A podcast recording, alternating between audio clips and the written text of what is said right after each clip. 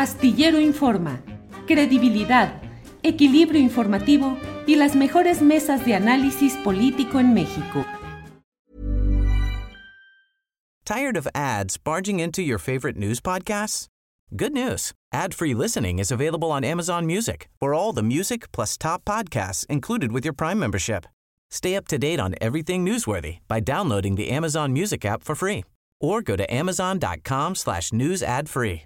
That's amazon.com slash news ad free to catch up on the latest episodes without the ads. As a person with a very deep voice, I'm hired all the time for advertising campaigns. But a deep voice doesn't sell B2B, and advertising on the wrong platform doesn't sell B2B either. That's why if you're a B2B marketer, you should use LinkedIn ads. LinkedIn has the targeting capabilities to help you reach the world's largest professional audience.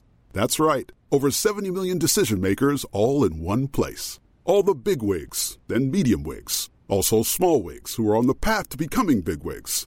Okay, that's enough about wigs. LinkedIn ads allows you to focus on getting your B2B message to the right people. So, does that mean you should use ads on LinkedIn instead of hiring me, the man with the deepest voice in the world? Yes. Yes, it does. Get started today and see why LinkedIn is the place to be to be. We'll even give you a $100 credit on your next campaign. Go to linkedin.com slash results to claim your credit. That's linkedin.com slash results. Terms and conditions apply.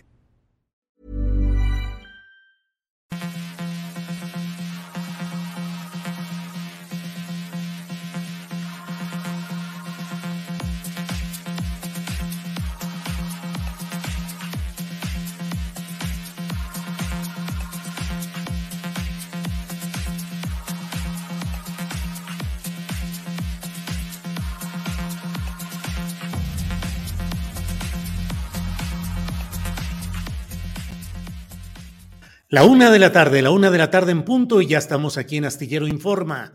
Gracias por acompañarnos en este miércoles 18 de enero de 2023. Muchas gracias. Tenemos aquí, como siempre, información, análisis, debate, los hechos más relevantes del día, las horas políticas galopantes, a tambor batiente, la información de diversos ámbitos y desde luego el análisis político. Tendremos hoy, como todos los miércoles, nuestra mesa de periodistas con nuestros eh, eh, participantes estelares, Alberto Nájar, Arturo Cano y Juan Becerra Acosta.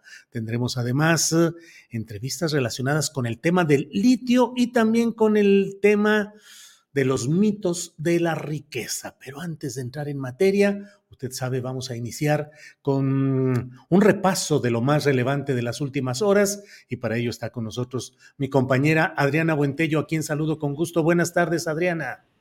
¿Cómo estás, Julio? Muy buenas tardes. Saludos a toda la comunidad astillera en este ombligo de la semana, Julio. Ombligo de la semana. El miércoles es el ombliguito, ¿verdad? Ni estamos empezando en el fatídico San Lunes y tampoco en el gracias a Dios que es viernes, que es cuando ya parece que vemos el final del túnel, pero un túnel muy agradable que es el estar con nuestros acompañantes en estos programas, Adriana. ¿Qué tenemos hoy, Adriana? ¿Qué está? ¿Cómo está el día? ¿Movidito o tranquilo?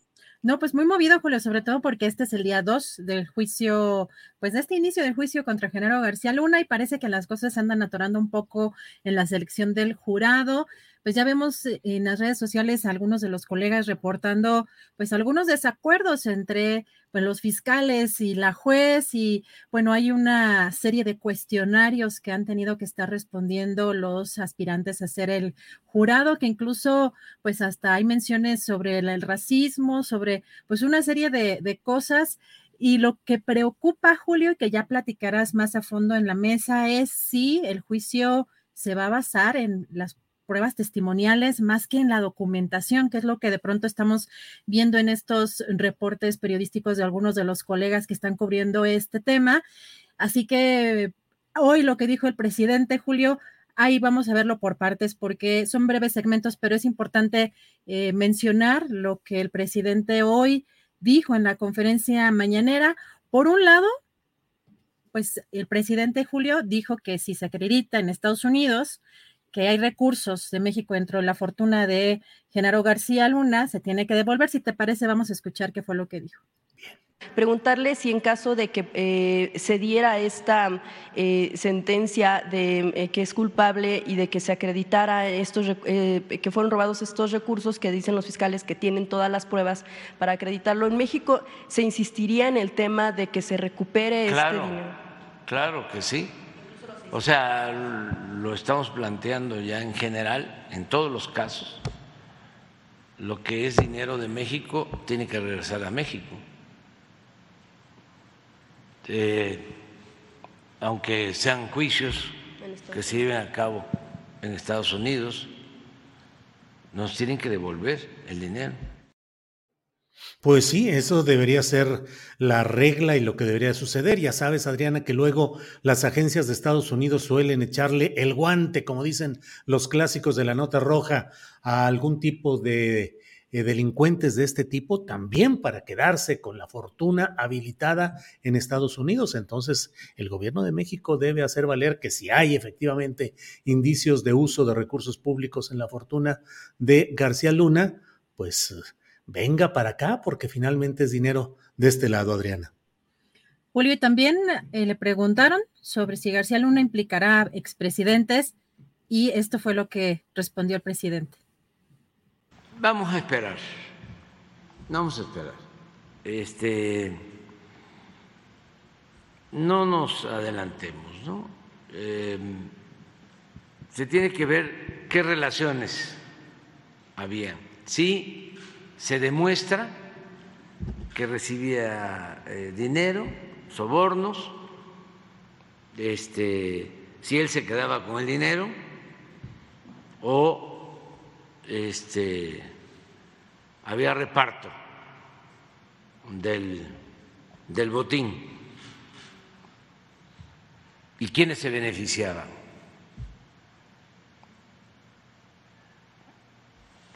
¿Qué otras autoridades? Todo eso va a salir.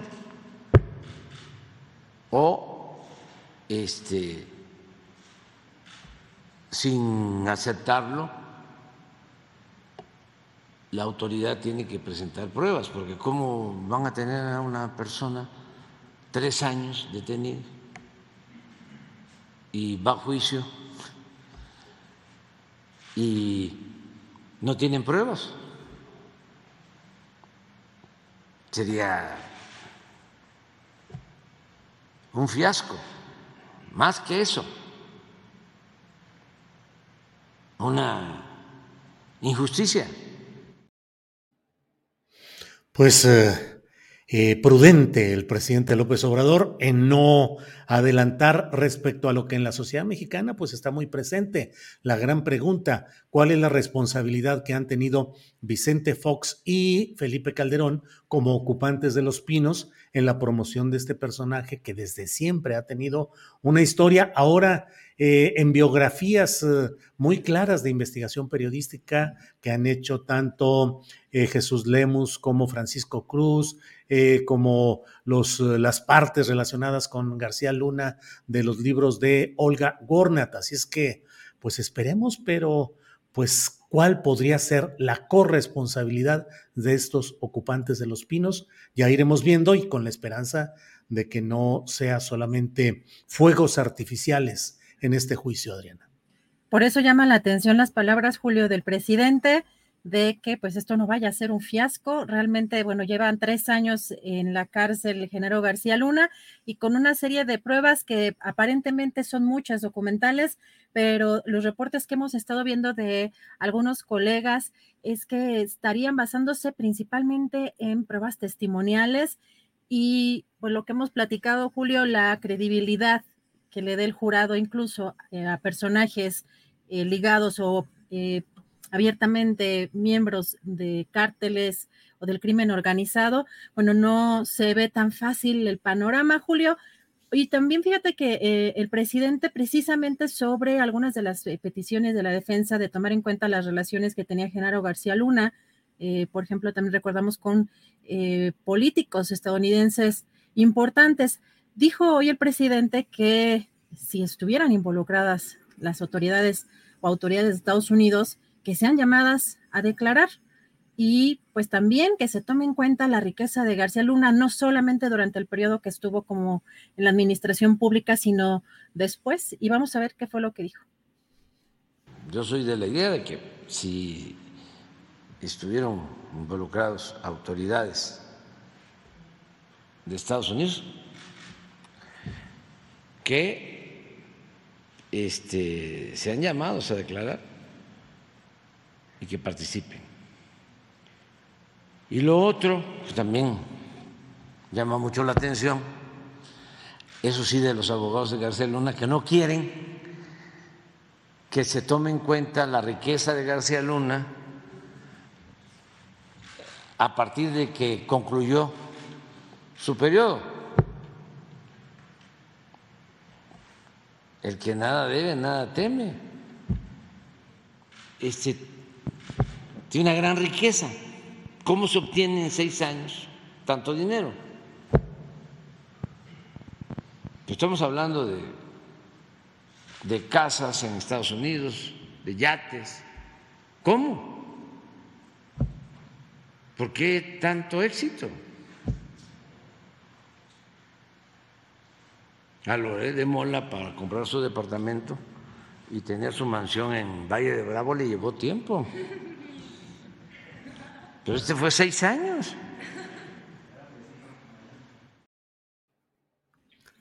Pues eh, vaya que toda esa acumulación de riqueza es uno de los grandes eh, retos que enfrenta nuestra sociedad en lo general, porque la corrupción, el manejo específico de las áreas del narcotráfico, la colusión de políticos con los operadores de estos grupos de crimen organizado han producido eh, carretadas de millonarios y han producido montones de fortunas de toda índole, que por cierto, de algo de eso hablaremos un poco más tarde acerca de esa desigualdad y la concentración de la riqueza, sobre todo después de la pandemia. Pero pues ha estado nutridita la conferencia mañanera hoy, Adriana.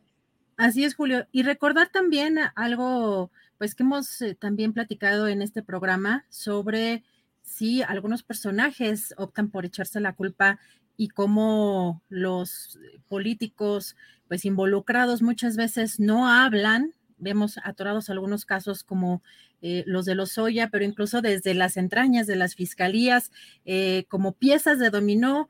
Julio, ¿quiénes son los personajes centrales? ¿Quiénes son las personas que están relacionadas o vinculadas o tienen información de cómo operaba alguien como Genaro García Luna?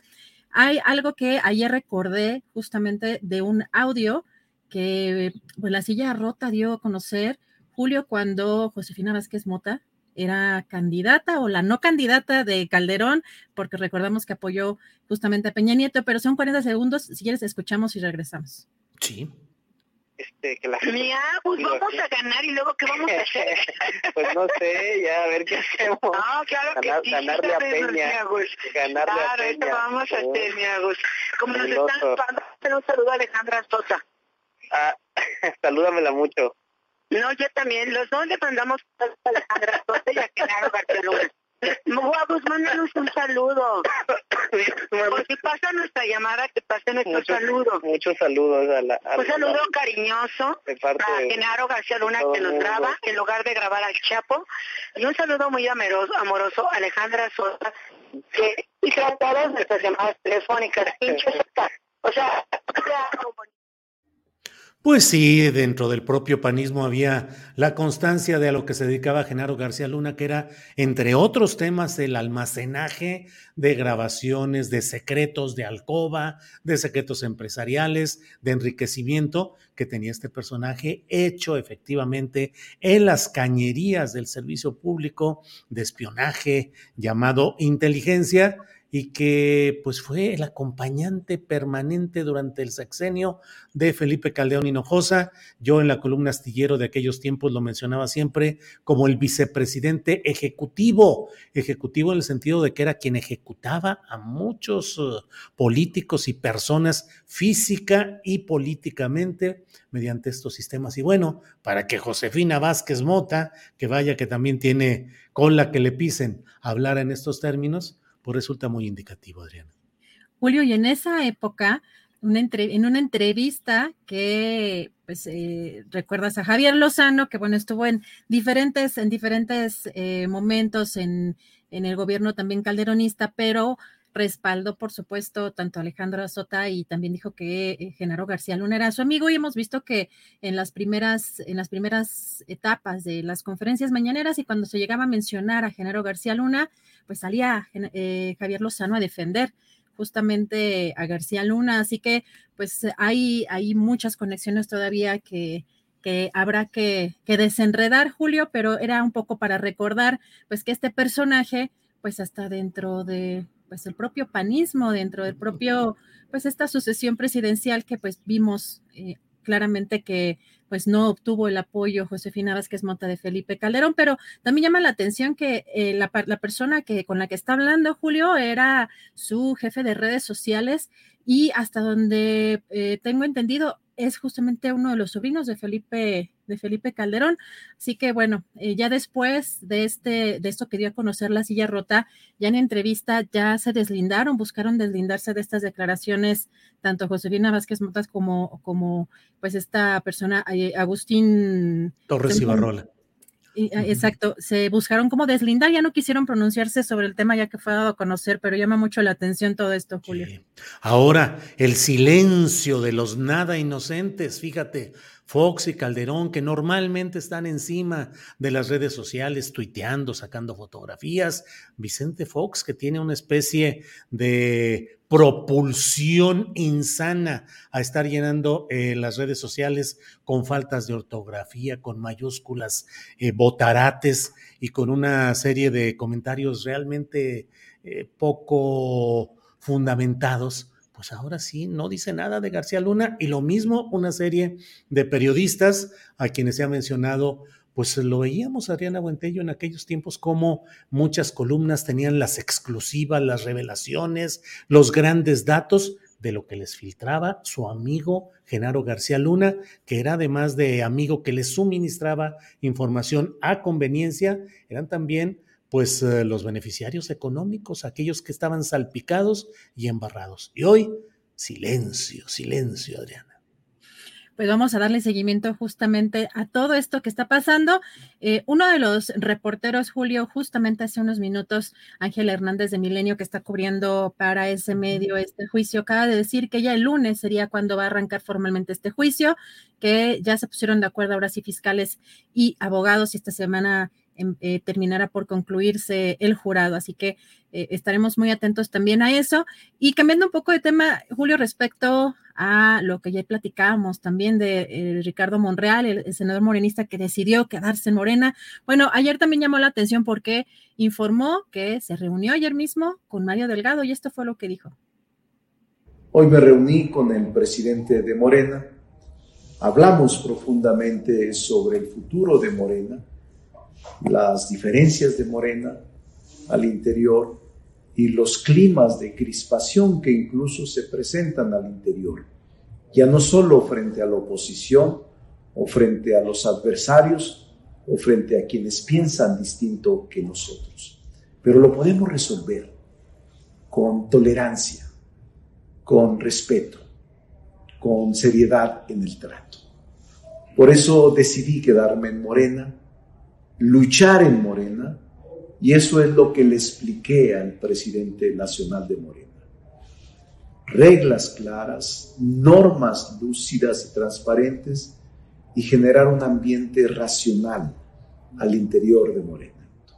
Por eso es que deseo luchar, voy a luchar para ganar a la buena y ser el sucesor del presidente López Obrador. Híjole, Adriana, eh, Ricardo Monreal de veras eh, mantiene el tono de predicador entre presbítero, ministro religioso, esa actitud condescendiente de busquemos la reconciliación, hermanos, busquemos la paz interior, no nos dejemos llevar por las bajas pasiones, cuando la política pues es pasión y es pelea y es eh, todo lo que ahí se va dando. Y luego, pues Ricardo Monreal dice, me quedo en Morena, pues es que no tiene demasiadas opciones fuera de ahí, me quedo a pesar de todo para seguir luchando. Y lo decía en la videocharla astillada de anoche. Pues él podría ser alguien a quien le encargaran, le dijeran, a ver, lo que dicen que desarreglaste en la Ciudad de México, arréglalo. Y podría ser no candidato a la presidencia de la República, que creo que no lo podrá hacer por Morena. Hay demasiadas impugnaciones fieras contra él, pero sí podría ser candidato a la Ciudad de México con la consigna de juntar lo que ha ido recolectando eh, en estas alcaldías y en toda esta lucha política en la Ciudad de México y ponerle al servicio de Morena pero un tono bien, bien peculiar del padrecito Monreal, Adriana Buentello. Julio, pero ahora sí dice a la buena. A la buena, no, que ahora va a ganar a la buena. Es, es interesante las palabras. Yo no había notado, fíjate, ese tono, justamente como, como lo mencionas, porque sí es cierto que, que eh, hay un tono muy priste en algunos personajes. Incluso a mí me llama la atención, este, por ejemplo, alguien como Atolini, cuando habla, este, sí me, me impresiona o me recuerda ciertos discursos también, este, eh, ancestrales. Pero Julio, también fíjate, hay que comentar algo interesante. En un tuit eh, que dio a conocer la Embajada de, Estado, de México en Estados Unidos, el pasado 10 de enero dice en este tuit, esta embajada recibió un correo electrónico de José Refugio Rodríguez Núñez, quien afirma ser representante legal de Joaquín Guzmán Loera. No se recibió carta alguna del señor Loera. El correo se turnó a la Cancillería por ser un tema de su competencia. Y hoy en la conferencia mañanera esto fue lo que dijo el presidente respecto a este tema. Lo está este, tratando la Secretaría de Relaciones Exteriores y el encargado para América del Norte ya está viendo este asunto. Y sí, eh, lo vamos a, a revisar. Entonces no es descartar, porque el principal de los derechos humanos es el derecho a la vida. Entonces, a cualquier persona se le tiene que garantizar ese derecho. Nada más este, hay que ver si procede, no procede, si tenemos, como lo menciona eh, Marcelo, nosotros posibilidad de hacerlo, si tenemos facultad para hacerlo, pero siempre hay que dejar eh, la puerta abierta cuando se trata de derechos humanos. No, señor presidente, discúlpeme, pero en el caso del Chapo no hay que dejar la puerta abierta. Al contrario, hay que dejarla, pero bien cerrada.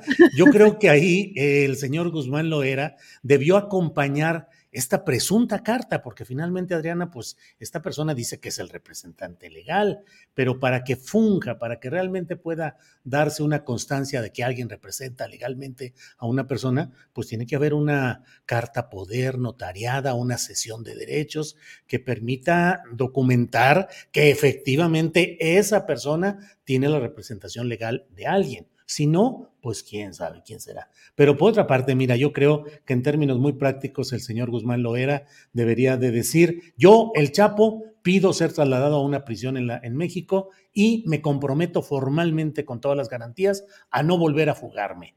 Eso ayudaría, porque de otra manera, imagínate con puertas. bueno, Julio, pues este, este tema va a seguir dando, por supuesto, de qué hablar. Eh, ya tenemos lista la siguiente entrevista. Regreso en un ratito con más información, Julio. Adriana, muchas gracias y regresamos en un ratito más. Gracias. Bien, es la una de la tarde con 22 minutos. Mire, se ha dado a conocer el reporte de Oxfam. Eh, una organización no gubernamental que estudia acerca de la desigualdad social eh, y por ello estamos hoy eh, con Carlos Brown. Él es economista político, gerente de fiscalidad en Oxfam México y como Atlantic Fellow en el Instituto de Desigualdades Internacionales de la Escuela de Economía de Londres. Carlos, buenas tardes. Hola Julio, buenas tardes. Un saludo a ti a tu auditorio. Gracias, Carlos. Carlos, pues he leído con mucho interés y con mucha atención este informe sobre la desigualdad que fue dado en el marco del foro de Davos. Oxfam presentó este informe. ¿Cuáles son los mitos de la riqueza? Híjole, con datos muy, muy llamativos de cómo eh, luego de la pandemia o durante la pandemia hubo una concentración de riqueza enorme que va acentuando la desigualdad. ¿Cuáles son los datos principales que nos das? Y si de entrada nos dices qué es Oxfam para quienes no lo conocen. Por favor, Carlos. Claro, muchas gracias.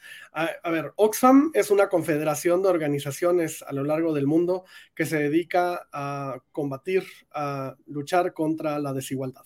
Eh, nuestra idea es que la igualdad es el futuro y que tenemos que caminar a construir una economía para la igualdad. Eh, en nuestro caso, Oxfam México, que es donde colaboro como gerente de fiscalidad, el, el trabajo que hacemos está totalmente encaminado a construir no solo una agenda, pero también un esfuerzo desde los territorios, esto es muy importante resaltarlo, eh, para apuntar hacia una economía para la igualdad.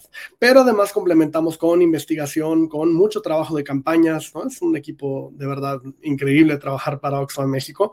Eh, y en el marco de nuestro trabajo, como Oxfam, como Oxfam Global, digamos, como toda la organización, como una organización grande, con mucha presencia a lo largo del mundo, desde hace 10 años hemos impulsado un informe que haga sombra al Foro Económico Mundial, a la cumbre que se realiza en Davos, donde participan las élites globales. Y este año, si bien seguimos haciendo un seguimiento del crecimiento acelerado de los super ricos que ha ocurrido en la última década, especialmente después de la crisis de 2008-2009, eh, lo que es cierto es que este este año es un año muy particular, es un informe muy particular, porque como bien decías, lo que nos está mostrando este informe es que después de una pandemia global de COVID-19 que fue muchos hogares no me dejarán mentir, muy dura, ¿no? Muy dura en términos económicos, sociales, políticos, y que ha planteado muchísima incertidumbre a los hogares, pues hay alguien que sí ganó, hay alguien que sí se benefició de una pandemia como esta, ¿no? Es, es un recordatorio de que no estamos en el mismo barco, estamos en la misma tormenta. Es una tormenta muy fuerte, pero que tiene, por un lado, a unos súper ricos que están viendo cómo crecen sus fortunas. ¿Qué tanto crecieron? 2.700 millones de dólares por día durante la pandemia, es decir, 54 mil millones de pesos diarios. ¿Qué podríamos hacer con ese dinero que ganaron los super ricos durante la pandemia diariamente? Pues nada más con cuatro días podríamos erradicar la pobreza extrema en México por un año. Eh, si, utilizáramos 42 días de esas ganancias de los super ricos globales, podríamos erradicar la pobreza por ingresos en México durante un año. Es decir, es muchísimo dinero. Pero por el otro lado, hay miles de millones de personas que están sufriendo la crisis de costo de vida y todas las crisis derivadas de la pandemia de COVID-19 y que claramente están en el barco que se está hundiendo. Y un poco eso es lo que queremos llamar la atención en este informe, que hay un fenómeno que no se veía en los últimos 25 años, que es que crece la, perdón, que crece la pobreza y la riqueza extremas al mismo tiempo. Eh, que es algo que no habíamos visto de nuevo en 25 años, pero además que esto no tiene por qué ser así la desigualdad no es una cosa natural, no es una cosa así que se da en el aire, es una decisión política. Hay una serie de decisiones que se han tomado en los últimos 40 años que han hecho que esto se sostenga e incluso esté aumentando, que esta brecha entre los más ricos y los más pobres de nuestras sociedades esté aumentando. Carlos, y además con una, como digo, totalmente de acuerdo en que es un problema estructural y de políticas públicas y de decisiones respecto a la manera como se recauda el dinero para los, la atención de los intereses colectivos, como también la manera como se gasta, hacia qué rubros. Y en todo este esquema vemos como grandes multimillonarios pagan menos impuestos que los que paga el común de la gente, el trabajador, el tendero, el pequeñísimo empresario. Eh, leía acerca del caso de Elon Musk, que según lo que leí, eh, de acuerdo con información obtenida por ProPublica, pagó una tasa real de alrededor de 3% entre 2014 y 2018 mientras una microempresa en México debe entregar 30% por impuesto sobre la renta. Pues es que también ahí está una gran clave, Carlos. Es que esa es, además, digamos, no es la única, pero es la que inicia la conversación. Si bien el tema de pagar mejores salarios, de que los, de que los trabajadores formen parte de las decisiones de las empresas, es decir, hay mucho que se puede hacer.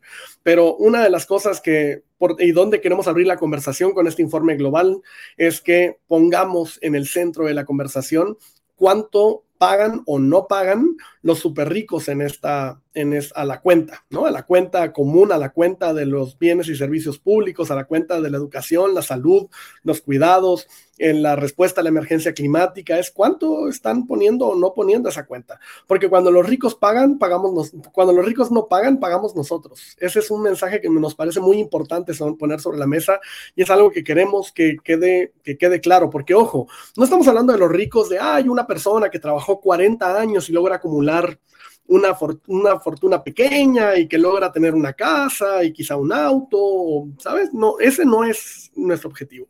Nuestro punto de conversación donde tenemos que empezar a hablar es de los súper ricos, de los que ganan, bueno, de los que tienen fortunas arriba de mil millones de dólares eh, hasta el momento, que en el caso del mundo son 2.655 personas, es decir, es una élite diminuta, y en el caso mexicano son 15, 15 mil millonarios quienes cuentan con una fortuna de estas dimensiones. Lo que decimos es, así como decimos que ha sido una decisión política, una de las grandes decisiones que han permitido que esto ocurra es que nuestros sistemas tributarios, es decir, la forma en la que recaudamos impuestos, ha puesto mucho más la mano en el consumo y en los ingresos de las familias que en la riqueza y en los ingresos de las empresas y de las grandes fortunas. Ahí es donde no estamos logrando recaudar. Se ha visto una disminución de cuánto les cobramos y de la forma en que les cobramos. Y en parte esto tiene que ver porque nuestros sistemas fiscales forma en la que recaudamos el dinero público está diseñado para no cobrarles. Está hecho para, a modo para no cobrarles. Y esto tiene consecuencias, ¿no? En el caso latinoamericano, creo que es el dato, es de esos datos que a mí me mueven muchísimo, que es por cada nuevo super rico latinoamericano, hay 400 mil personas más en pobreza extrema desde que empezó la pandemia. Es decir, una persona logra tener una fortuna arriba de mil millones de dólares, pero a cambio tenemos 400 mil personas en pobreza extrema que se suman a las filas de la pobreza extrema. Esto es insostenible, ¿no? ¿Qué tipo de sociedad estamos generando? ¿Qué tipo de futuro podemos construir cuando este es un sistema construido para que no paguen la cuenta, para que aporten muy poco los super ricos a la cuenta de lo común, pero a costa de lo que estamos pagando los hogares? Carlos, fíjate que todo lo que estás diciendo eh, con datos y con responsabilidad eh, cívica y profesional, genera de inmediato la reacción de quienes, bueno, te van a acusar de comunista, te van a acusar de pretender no sé cuántas cosas. Mira, hay algunos, eh, Víctor Villa escribe en el chat, sí, quítesele el dinero a los ricos para que nos lo regalen. Y como eso, hay por aquí otro comentario en el cual dice eh, Andrés Velázquez. Lo que ese señor, o sea, tú, Carlos, eh, quiere es que todos seamos pobres, porque solo hay igualdad en la miseria. Cuba y Venezuela es un ejemplo. ¿Comunista, Carlos? Yo, a, a, mí me encanta cuando me ponen esto sobre la mesa, porque justo el informe tiene que ver con romper el mito. Queremos empezar a romper estos mitos que están tan presentes en la conversación pública y que no permiten que tengamos una conversación seria sobre lo que estamos diciendo. Yo a este fenómeno le llamo el Cubazuela del Norte, ¿no? El argumento de lo que quieren es convertirnos en todos estos países, esta lista de países a los que siempre pensamos cuando hablamos de cobrar a quien más tiene, redistribuir, pagar bienes y servicios públicos, cuando la, evidencia, la realidad, es que quienes hacen esto son las sociedades más prósperas o a quienes percibimos como las sociedades más prósperas. Esto no lo hace Venezuela, esto no lo hace Corea del Norte, esto no lo hacen esos países que suelen ponerme sobre la mesa. Lo hace Alemania, lo hace Suecia, lo hace Dinamarca, lo hace Francia, lo hacen ciudades como Bogotá, lo hacen ciudades como Buenos Aires. Digo ciudades porque quizá en el país no ocurre de manera tan presente, pero en las ciudades la forma en la que se recauda y se gasta el dinero, pues da un poco esta idea de redistribución de la que hablamos.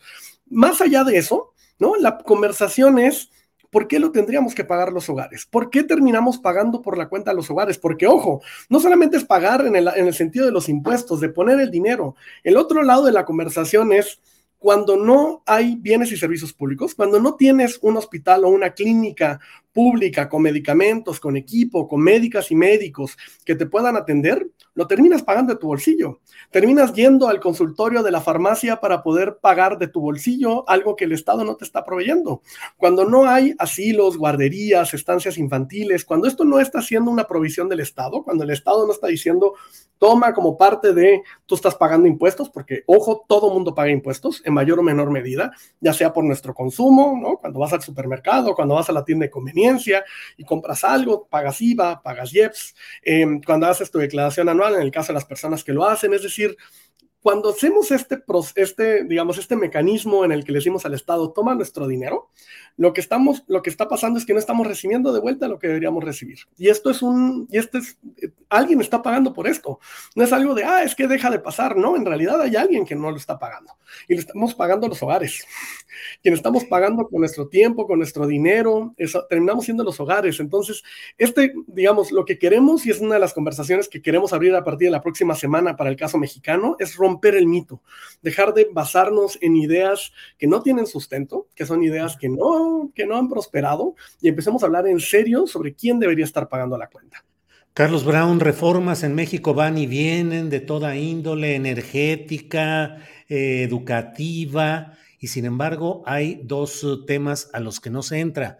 Una reforma a fondo a los medios de comunicación, que es otro tema que podemos dejar aparte, y la reforma fiscal. Hablar de reforma fiscal provoca salpullido, enojo y de inmediato la reacción de que hay una proclividad al comunismo o al socialismo. De hecho, cuando se ha llegado en esta etapa a una eh, participación eh, de un proyecto cargado a la izquierda con el presidente López Obrador, pues muchos de las, eh, de las objeciones o los comentarios que se hacen, mira, aquí lo dice Ofelia del Sinore, dice, por favor dígaselo al presidente, que siempre esgrimió primero los pobres sin ninguna reforma fiscal.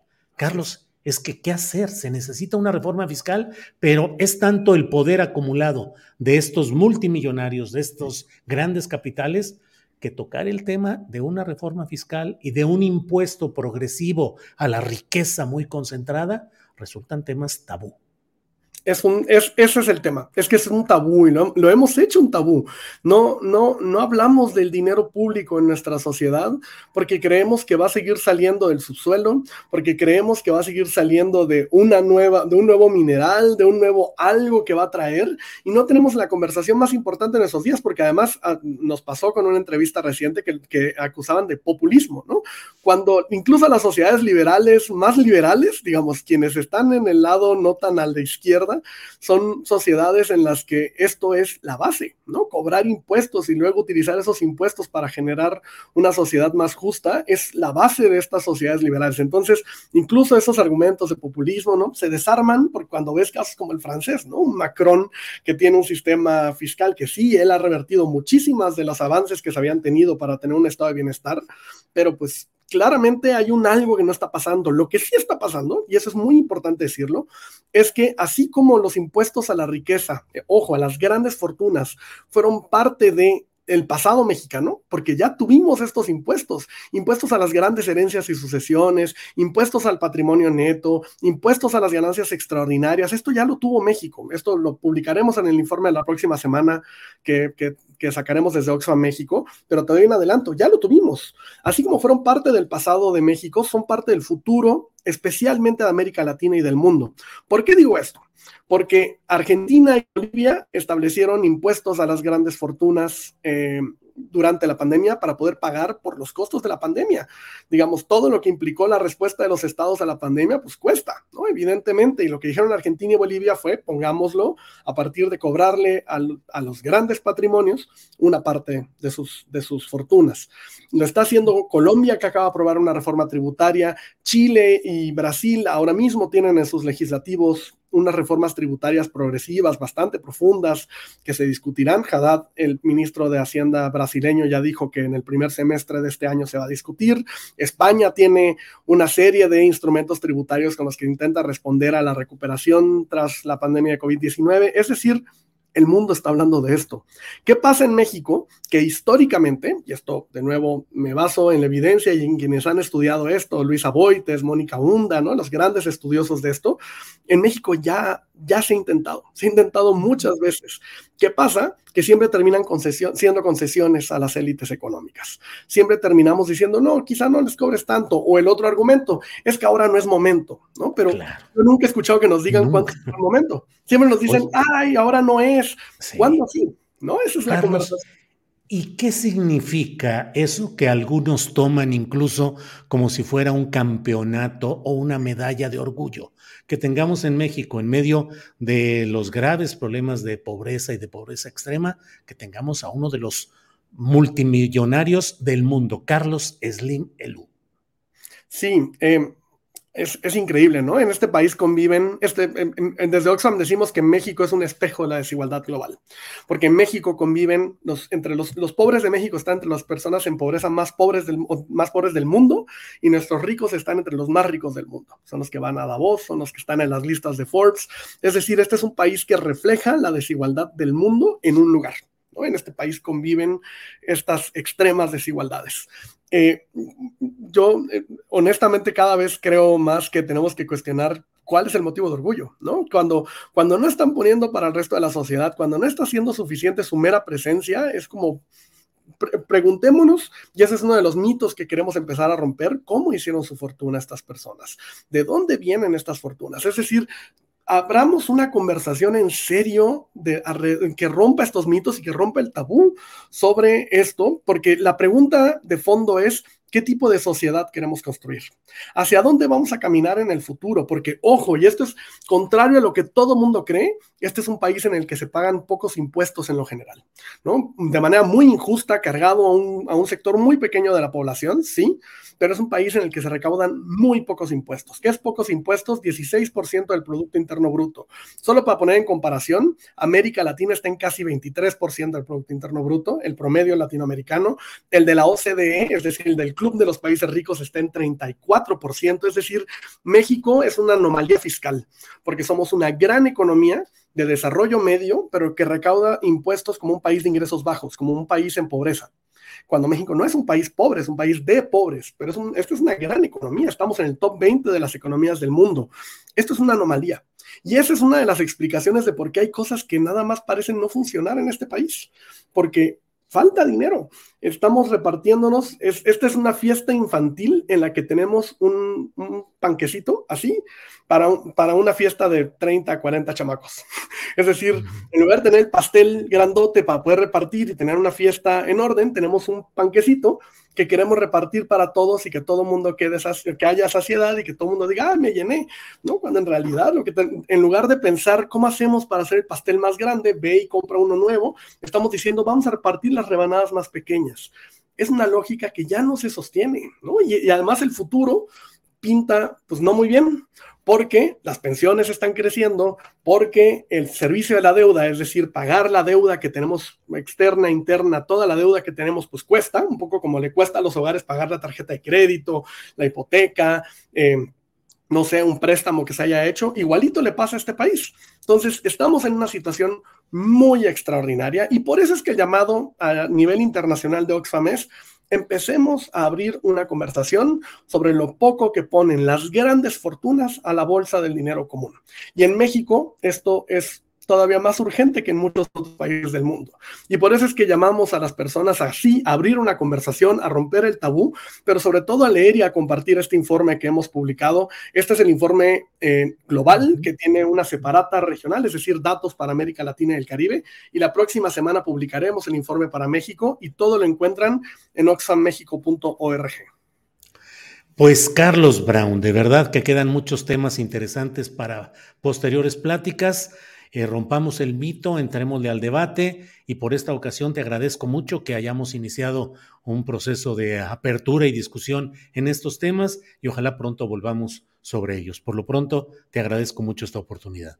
Muchas gracias por el espacio y por abrir estas conversaciones. Creo que es crucial para el futuro de este país que tengamos esta conversación incómoda, pero, pero para mí la más importante de todas. Esta es la que abre la puerta. Así que muchas gracias por el espacio, Julio. Al contrario, seguimos en contacto. Gracias a Carlos Brown. Hasta luego. Gracias. Bien, es la una de la tarde con 41 minutos. Un tema muy interesante, el que creo que acaba de poner sobre la mesa eh, Carlos Brown de esta organización Oxfam en México y con ramificaciones en varios países. Em, pero vamos enseguida a nuestro siguiente tema, que es lo del litio. ¿Qué está pasando con el litio? He leído una entrevista de Víctor Hugo Michel en Milenio, donde habla de que en una entrevista con un funcionario de Estados Unidos, pues dicen en Estados Unidos que están ya levantando el censo de cuáles son la riqueza en el litio y otros materiales de energía en nuestro país y que están ya puestos para la inversión en comercialización. ¿Qué está pasando? Y para ello, la verdad es que eh, tenemos una voz uh, especial para todo esto, como es Guadalupe Correa, eh, profesora en la George Mason University. Guadalupe, buenas tardes. Muy buenas tardes, Julio. Eh, muy contenta de, de, estar aquí. Desafortunadamente, la vez pasada no, la, la, conexión no fue muy buena, pero muy contenta de estar aquí platicando de un tema que, que es fundamental. Fíjate que te voy a comentar que el tema del litio en Sonora y la delincuencia organizada es un tema que estoy trabajando en este momento, ¿no? Me voy a enfocar en los meses que vienen en analizar los temas de energía, porque no solamente es el litio, sino todo plan Sonora, porque también esto está enmarcado en, en un acuerdo entre Estados Unidos, México y Canadá que va más allá de litio. Claro que el litio es una cuestión central por, eh, para avanzar en esta transición energética, pues es fundamental, ¿no? Los planes que tienen obviamente los países más desarrollados, la tecnología que nos van a enviar y esto se relaciona mucho con el tema de la delincuencia organizada, ¿no? A partir del cártel de Caborca, tuve la oportunidad de ir a Caborca, voy a estar viajando hacia el estado de Sonora para entender mejor y me topo también con esta nueva de este bunker que se está construyendo en Hermosillo.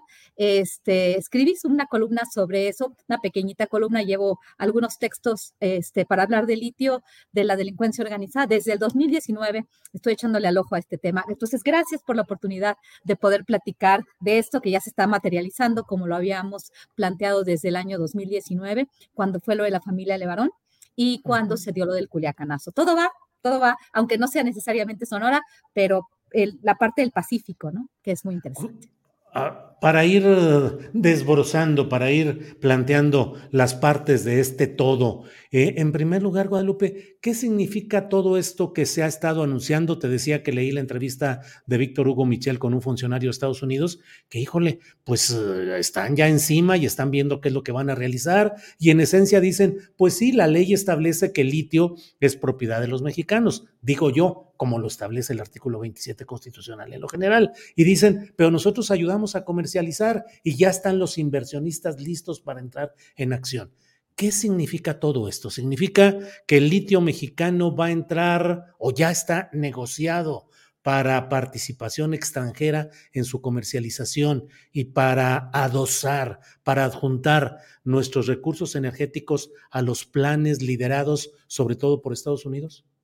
Pues pareciera ser, hay poca información con respecto a Plan Sonora y también lo de litio.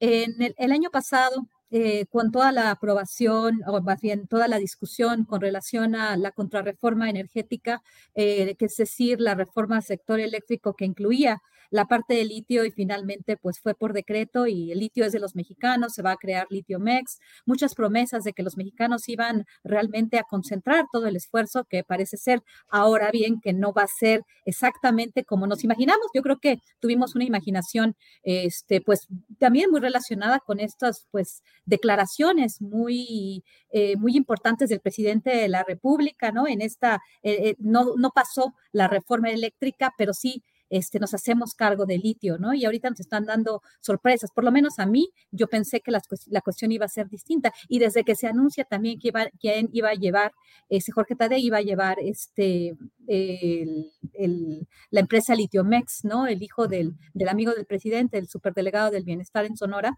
que también por aquí es, es, es, es muy importante, es muy importante hablar, hablar sobre esto, ¿no? ¿Quién, ¿Quién se va a hacer cargo de la empresa paraestatal para explotar el litio? Obviamente, de la mano de los estadounidenses y de los canadienses, quienes son, como dije antes, los que avanzan esta transición energética, los que necesitan el litio y los que muy probablemente van a vender la tecnología de la cual vamos a quedar endeudados y tal vez les vamos a mandar el litio y nos van a mandar la tecnología y continuaremos dependiente como, de, dependientes como lo hemos sido en otros momentos, en todos los momentos de nuestra historia, ¿no?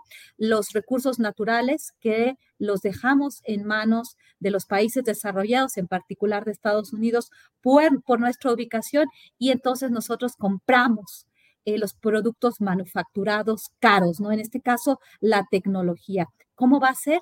Tenemos poca información.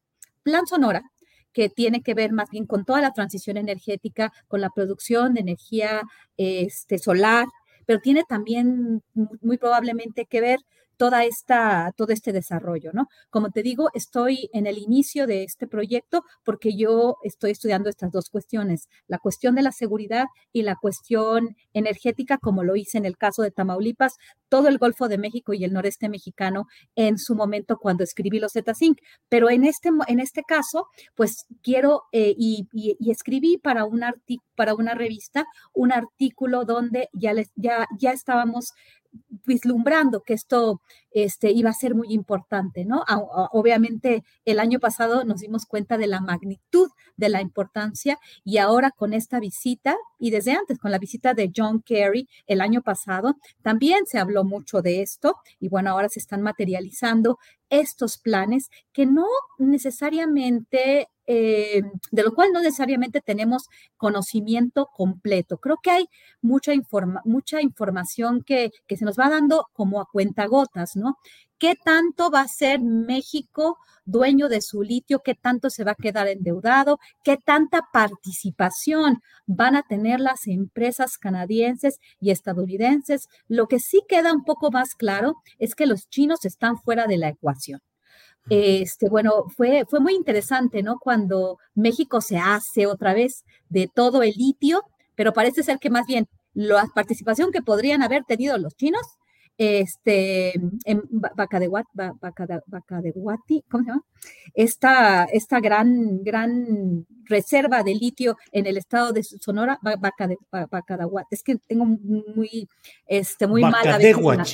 Bacadehuachi, este, Sonora, eh, donde, donde había una participación importantísima china. Parece ser que esta parafernalia de la reforma eléctrica, pues más bien este, consolidó eh, la, participación de Canadá y Estados Unidos como, como los, los, jugadores principales en Norteamérica, ¿no? Y se cerró esta, este acuerdo, vamos, en, en esta cumbre trilateral que, que terminó con fotos de los mandatarios de América del Norte y sus parejas en un, en un elevador con, con una amistad este, pues y con unas sonrisas muy, muy amplias, ¿no? Realmente creo que aquí tenemos que saber mejor qué se va a buscar, cuáles van a ser los costos para México, cuánto se va a pagar, cuánto se va a endeudar, cuáles van a ser los beneficios. México va a proveer el litio, este, quién realmente va a desarrollar todos estos proyectos. Obviamente, eh, van a desarrollarlos Canadá y Estados Unidos porque son los que tienen el dinero. Se había hablado mucho ah, este, el año pasado en toda esta discusión sobre la reforma eléctrica que incluía litio, se hablaba de que se iba a seguir el modelo de Bolivia. Parece, al parecer Bolivia siguió un modelo interesante, también no, quisiera ser tan negativa en este sentido, ¿no? Quiero saber un poco más, este, me llama la atención porque, bueno, siempre estos países han avanzado, las industrias extractivas, las mineras canadienses y también estadounidenses, pero canadienses en particular, pues han, han sido, pues, empresas eh, que han pues afectado los intereses de las otras naciones donde participan, han generado inestabilidad, este, han estado relacionados con grupos paramilitares por, e, por ese lado y por el otro lado también han afectado el medio ambiente y las industrias extractivas realmente extraen los recursos de los países más pobres y se quedan con lo mejor y hacen dependientes a estos países. Esto ha sucedido a lo largo de nuestra historia, a lo largo de la historia del mundo. No tendría por qué ser de otra forma, pero bueno, aparentemente el caso de Bolivia es un caso de éxito un caso de éxito que se quiere replicar en Chile, que se quiere replicar en México, y ahí van avanzando estos gobiernos progresistas que eh, de alguna forma con, con, una pintura de izquierda, pues se tratan de, de, continuar ciertos intereses, ¿no? Pero bueno, vamos a ver si el caso de Bolivia, que sí, al parecer fue muy, eh, pues, pues muy interesante porque Bolivia durante la era de Evo Morales ha crecido y, hasta ahorita todavía, ¿no? Este, ha avanzado mucho ese sector, el sector de, litio, eh, con estas este, pues, asociaciones público-privadas, pero con el centro en, el sector público, ¿no? A mí me llama mucho la atención, me llamó muchísimo la atención eh, esta declaración del presidente con relación a quién iba a llevar eh, el tema de la, la, empresa paraestatal de Litiomex. ¿Quién iba a dirigir Litiomex? Que iba a ser el hijo de un amigo este, y de un, un trabajador, de, bueno, un, este, un direct, el, una persona, el superdelegado del bienestar, eh, Pablo Daniel Tadei, es el hijo de Jorge Tadei, me equivoqué de, de, nombre, Pablo Daniel Tadei, que iba a ser ya el director de la empresa Litiomex, un estudiante de doctorado en la Universidad de Harvard, que todavía hasta, hasta lo que tengo de conocimiento no había eh, quizás ya lo hizo, ha defendido su, su, tesis doctoral, pero ya, ya había un hombre para dirigir una empresa tan importante, una persona que no tiene experiencia probada en el ramo para avanzar y crear una, una empresa como tal. Este, se hicieron bastantes señalamientos, pero me, me llamó la atención desde ahí, como que México eh, no entra en el sector con, lo mejor que, podría tenerse, ¿no? Y obviamente está dejando a los países que sí tienen la experiencia tomar decisiones y muy probablemente pues decirnos lo que hacer porque nos van a dar el dinero y nos van a dar la tecnología.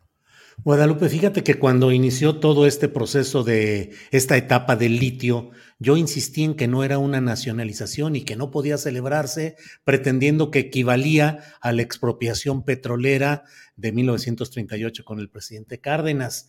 Yo insistí en que los términos jurídicos en los cuales estaba aprobando, pues no era realmente una nacionalización ni una expropiación ni todo lo que ahí se planteaba.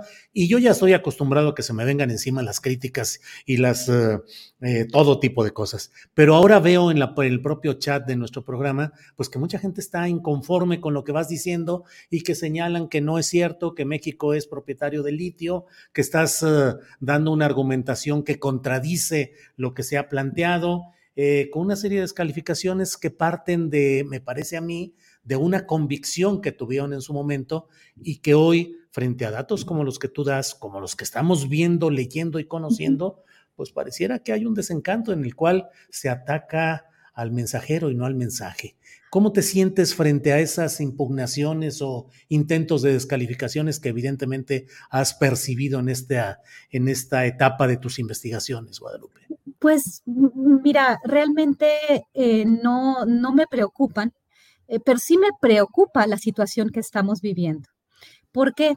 Mira, cuando se, cuando se dio la discusión con relación a la reforma al sector energético. Se dice, el petróleo es de los mexicanos. El petróleo es de los mexicanos. Lo único que vamos a, lo que, lo único que vamos a hacer es abrir la paraestatal y lo que hace la paraestatal a mayor participación del sector privado. Esa fue la discusión que se dio durante la administración de Enrique Peña Nieto, esa reforma estructural que derivó en la reforma del año 2013 y las leyes secundarias del año 2014, de cual este, sí uh, hice estudios bastante profundos eh, que, terminaron en, en un libro que escribí en el año 2017. Bueno, en este caso, una, una cuestión que hay que entender porque es muy interesante, obviamente, apoyar un proyecto de gobierno. Nos han este, dado, pues, explicaciones no muy claras de lo que va a suceder, pero si yo me baso en la experiencia, en la experiencia del mundo en desarrollo, con su relación con los, las, las, economías desarrolladas y lo que han hecho estas empresas, estos poderes transnacionales tan importantes, si me baso en este entendimiento y empiezo a ver ciertos, este, ciertos, eh, ciertas direcciones, empiezo a, a dudar, ¿no? No se tiene toda la información porque, como dije, nos la van dando a cuentagotas.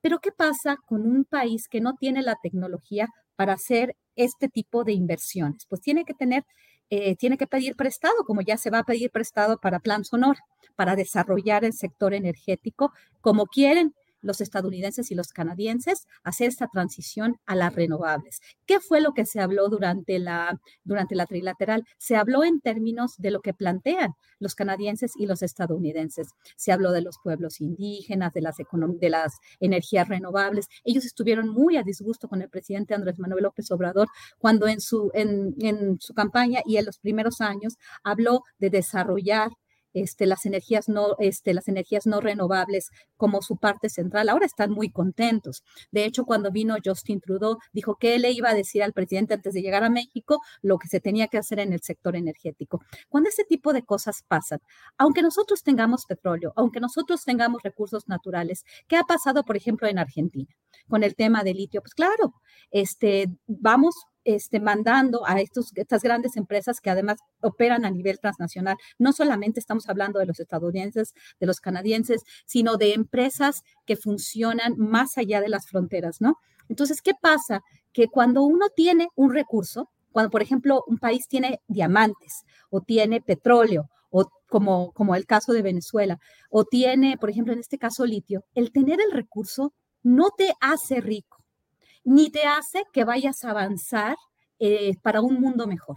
Lo que, lo, que, lo que hace es el valor que tú agregas. La parte de la paraestatal y de petróleos mexicanos en el siglo, el siglo XX fue importantísimo a partir de la, de la, este, pues de la nacionalización del sector eh, petrolero, porque permitió que esos recursos eh, este, también se, se, reinvirtieran en México y se generara pues petróleos mexicanos.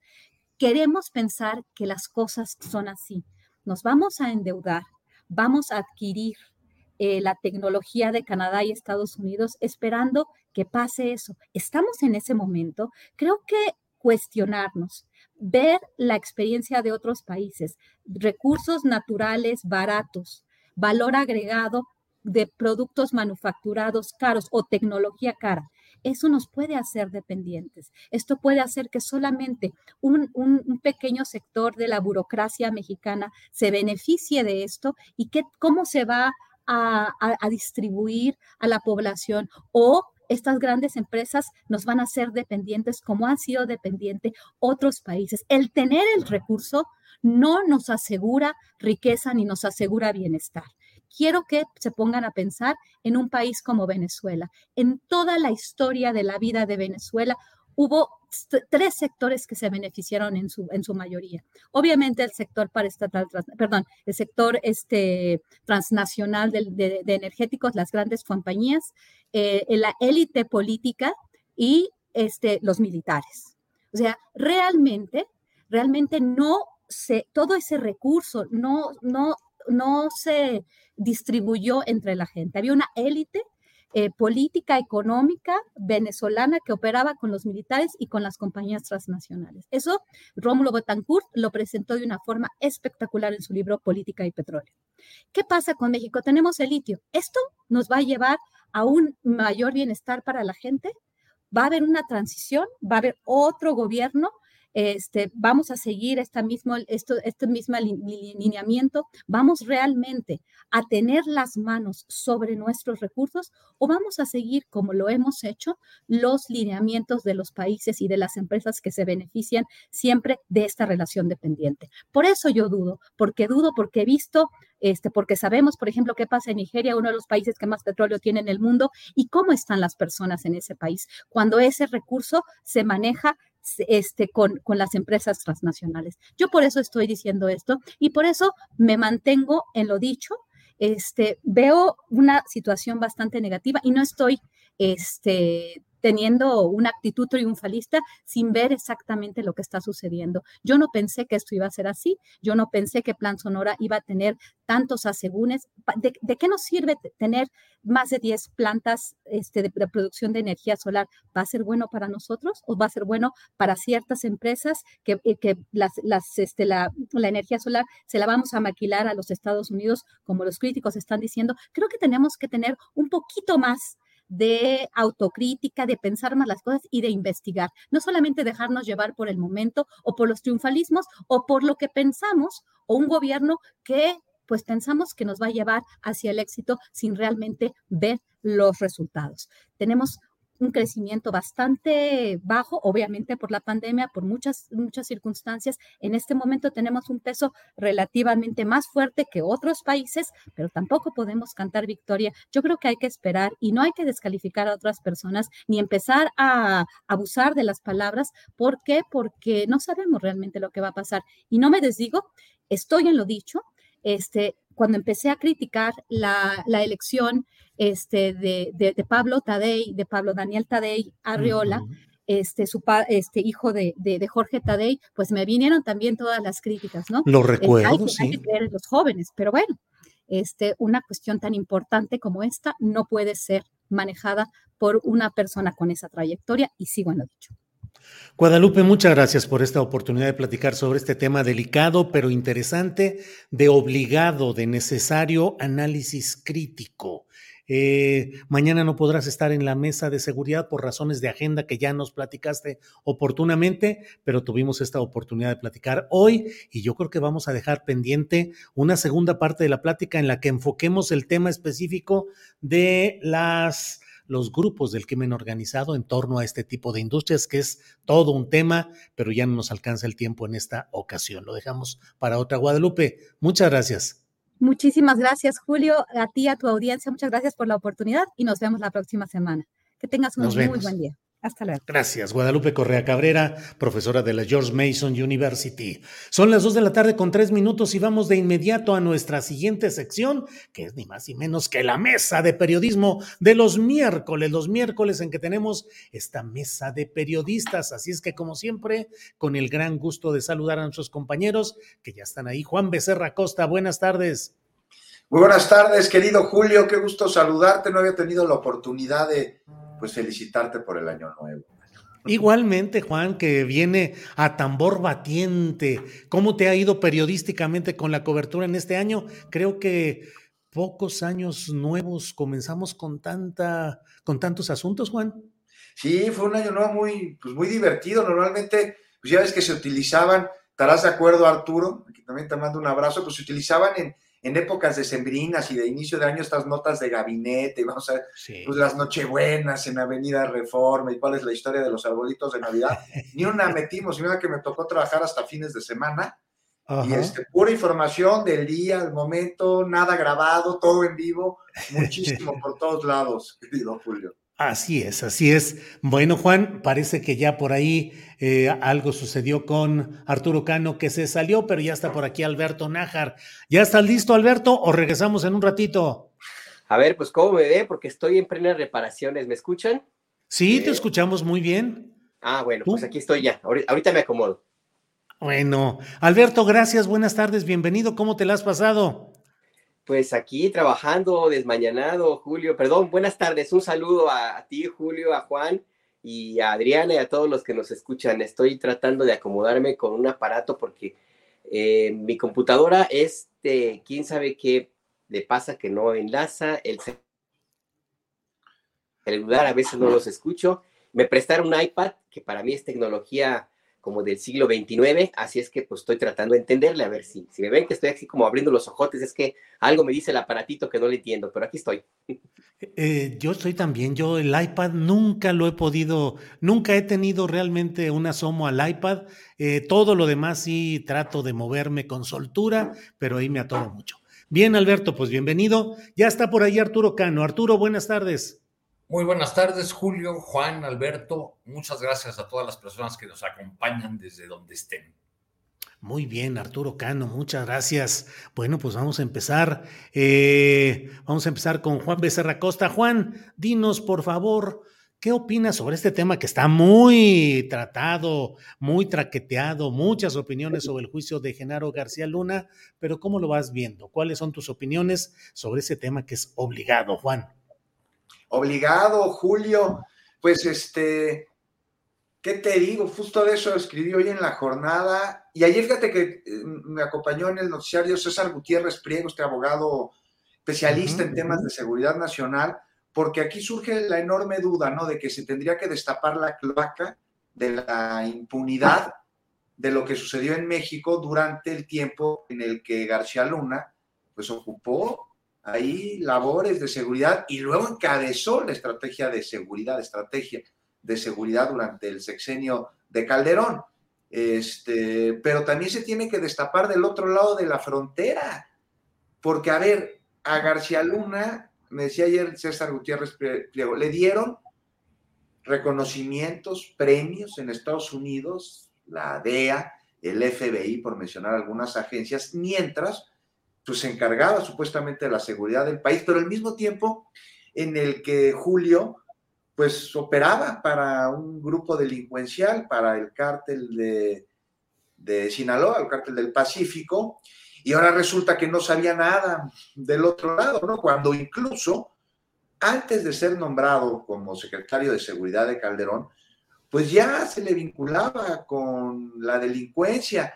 Ah, que no me vengan en Estados Unidos que no tenían idea de lo que estaba sucediendo.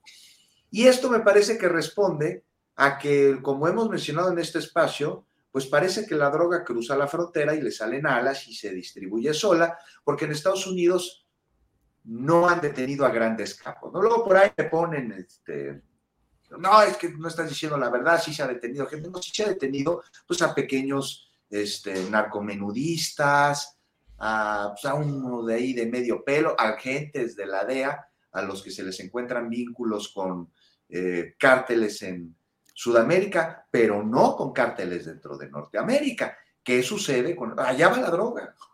Allá está el consumo, allá se están muriendo miles de personas cada año. Cada año en Estados Unidos hay una cifra récord de personas muertas por sobredosis. Ahora con el fentanilo ha crecido exponencialmente, pero también hay unas cifras muy reveladoras que hablan sobre pues, al menos 20 millones de personas, eh, no solo adultas, también menores de edad, mayores de 12 años, eso sí, que presentan trastornos mentales diagnosticados por el abuso en el consumo de sustancias. Está normalizado el uso de las drogas, incluso ilegales allá en los Estados Unidos. Yo me acuerdo cuando la mota no estaba permitida en algunos estados, que yo iba ya a los Estados Unidos y pues era de lo más normal en las fiestas, en las casas de estudiantes, en los parques, en las reuniones, que la gente sacara su churro y se lo fumara, estaba de alguna manera tolerado. Lo mismo sucede con drogas mucho más agresivas y hoy este, no permitida su uso. La cocaína, la heroína, la piedra, el fentanilo. Ahí los ves en las calles. O sea, no solo en videos que circulan en redes sociales.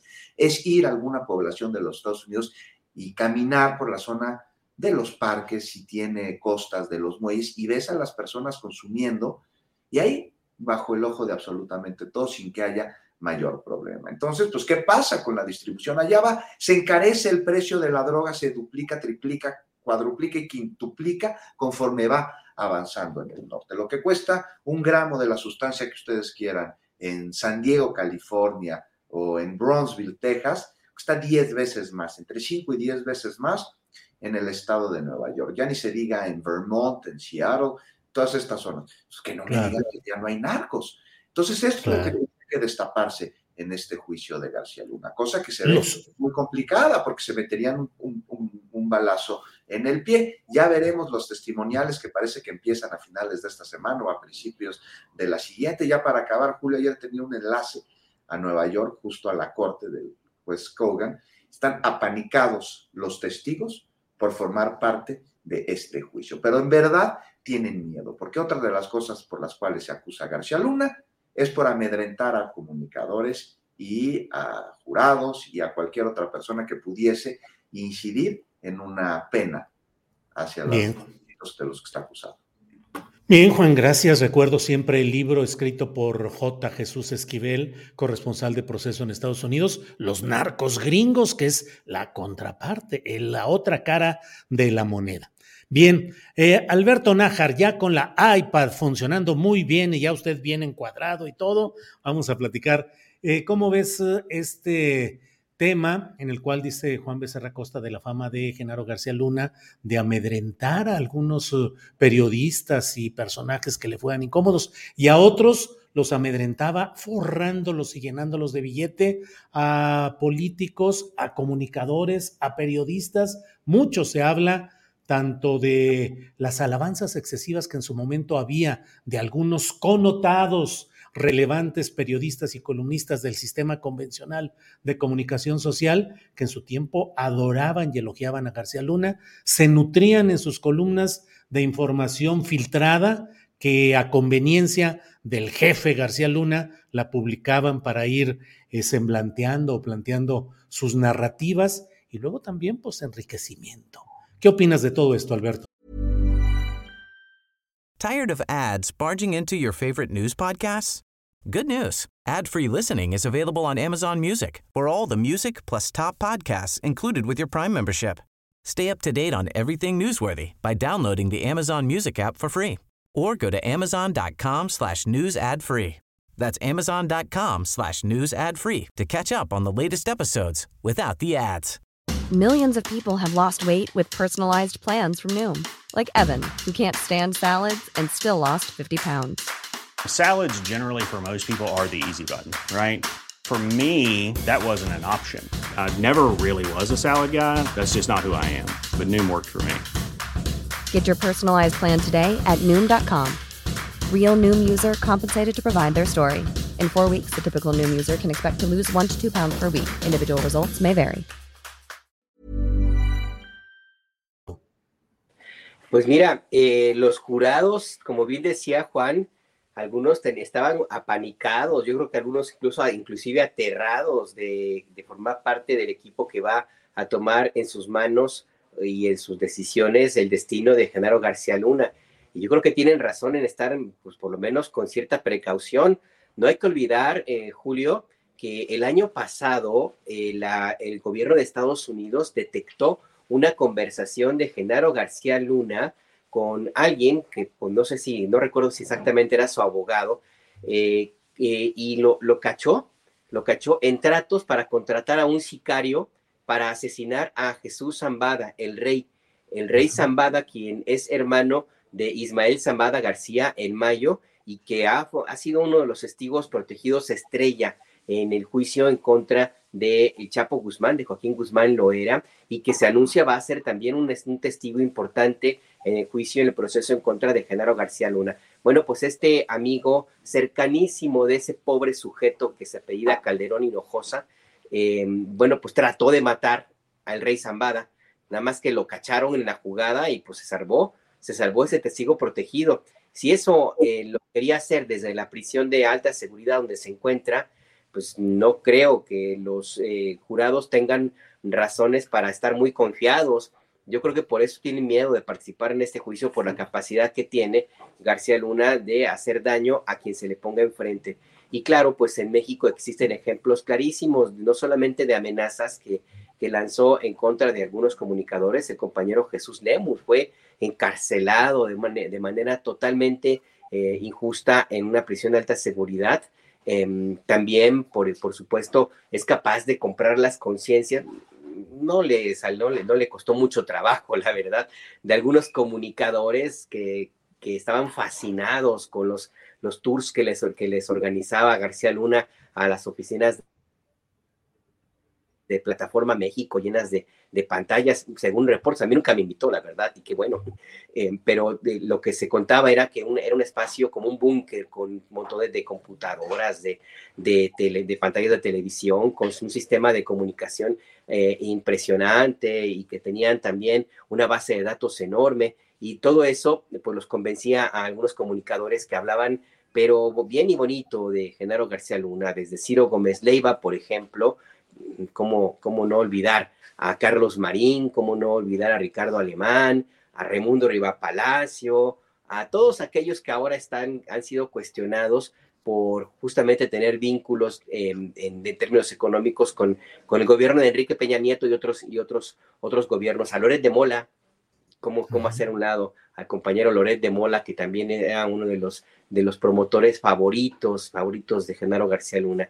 Así es que, pues sí, sí, eh, todo esto va a, a, darse a conocer en este proceso, en este juicio que va a iniciar en, en, con las audiencias ya con García Luna en el banquillo de los acusados y con los testigos. Entiendo que a partir del 23 de la próxima semana de, de enero. Yo creo que ahí no podemos perder de vista eh, lo que se diga, eh, Julio, porque más, más a, ver, yo creo que es el, el, juicio del siglo, en lo que va del siglo, para la clase política mexicana.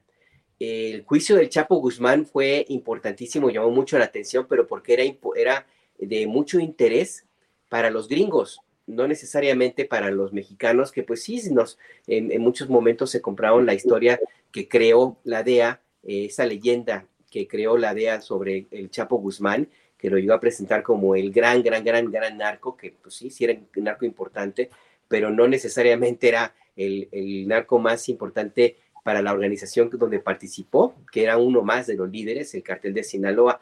Yo creo que García Luna sí tiene que llamar mucho la atención para la clase política mexicana y para los periodistas y opinadores mexicanos por todo lo que implicó el personaje, por los conocimientos que tuvo, el conocimiento que tuvo de muchos políticos, no solamente en México, sino de muchos, no solamente políticos, sino también periodistas y los vínculos que llegaron a tener la, delincuencia organizada con, la, con personajes del gabinete de eh, Felipe Calderón y también de, eh, con los que tuvo contratos en los gobiernos de Enrique Peña Nieto.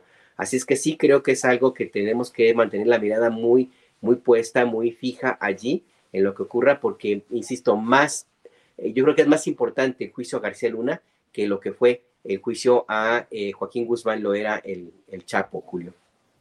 Bien, Alberto. Eh, Arturo Cano, ¿qué opinas de este tema? Y sobre todo, Arturo, ¿cómo estás viendo la cobertura periodística de este tema? Concentración de periodistas de medios hispanos asentados en Estados Unidos o de medios mexicanos en este juicio en Nueva York y en México, ¿cómo se está dando la cobertura? Porque leo mucho en las redes sociales las quejas de mucha gente que dice, pues es que no se le está dando la debida difusión a este asunto. El propio presidente de la República lo ha dicho. ¿Cómo vas viendo ese comportamiento de la prensa mexicana convencional, antaño tan amable con Genaro García Luna y ahora pues en otra forma de amabilidad, que lo es también el guardar silencio del amigo cuando está en situaciones eh, eh, críticas o dramáticas. ¿Qué opinas, Arturo?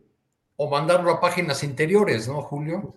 Sí, sí, sí. Porque hay, hay este, dos, dos diarios de, que se editan en la Ciudad de México, que son los más importantes, que son diarios de referencia cotidiana en la mañanera y que no consideraron que el inicio de este juicio fuera eh, una noticia para sus primeras planas y lo echaron a las, interiores. Entonces creo que ahí se está viendo el cuidado con el que eh, abordan este asunto eh, en razón de que muchas de sus principales plumas pues han sido o fueron muy dedicadas en los elogios a García Luna cuando éste tuvo el poder y después se han seguido dedicando a la defensa de García Luna, a, poner en, tela de juicio, en tela de duda todo el, proceso en contra de, este funcionario.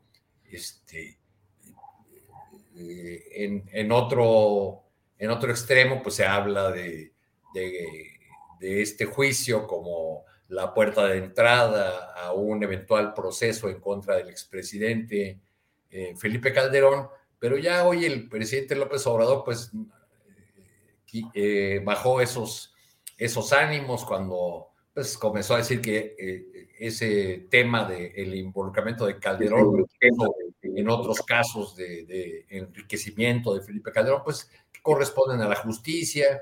Y en el caso específico del juicio de García Luna, el, el, presidente apuntó en la mañanera de hoy la posibilidad de que Felipe Calderón hubiese sido engañado por Genaro García Luna. O sea, que realmente no estuviese enterado de lo que, de lo que hacía eh, su, su brazo en materia de seguridad, el principal operador de la mal llamada guerra contra el narcotráfico. Eh, de una manera muy coloquial, el presidente dijo, bueno, pues es que hay funcionarios que son muy eficientes y uno les confía y luego pues uno pudo haberse no enterado, esas cosas pasan o no.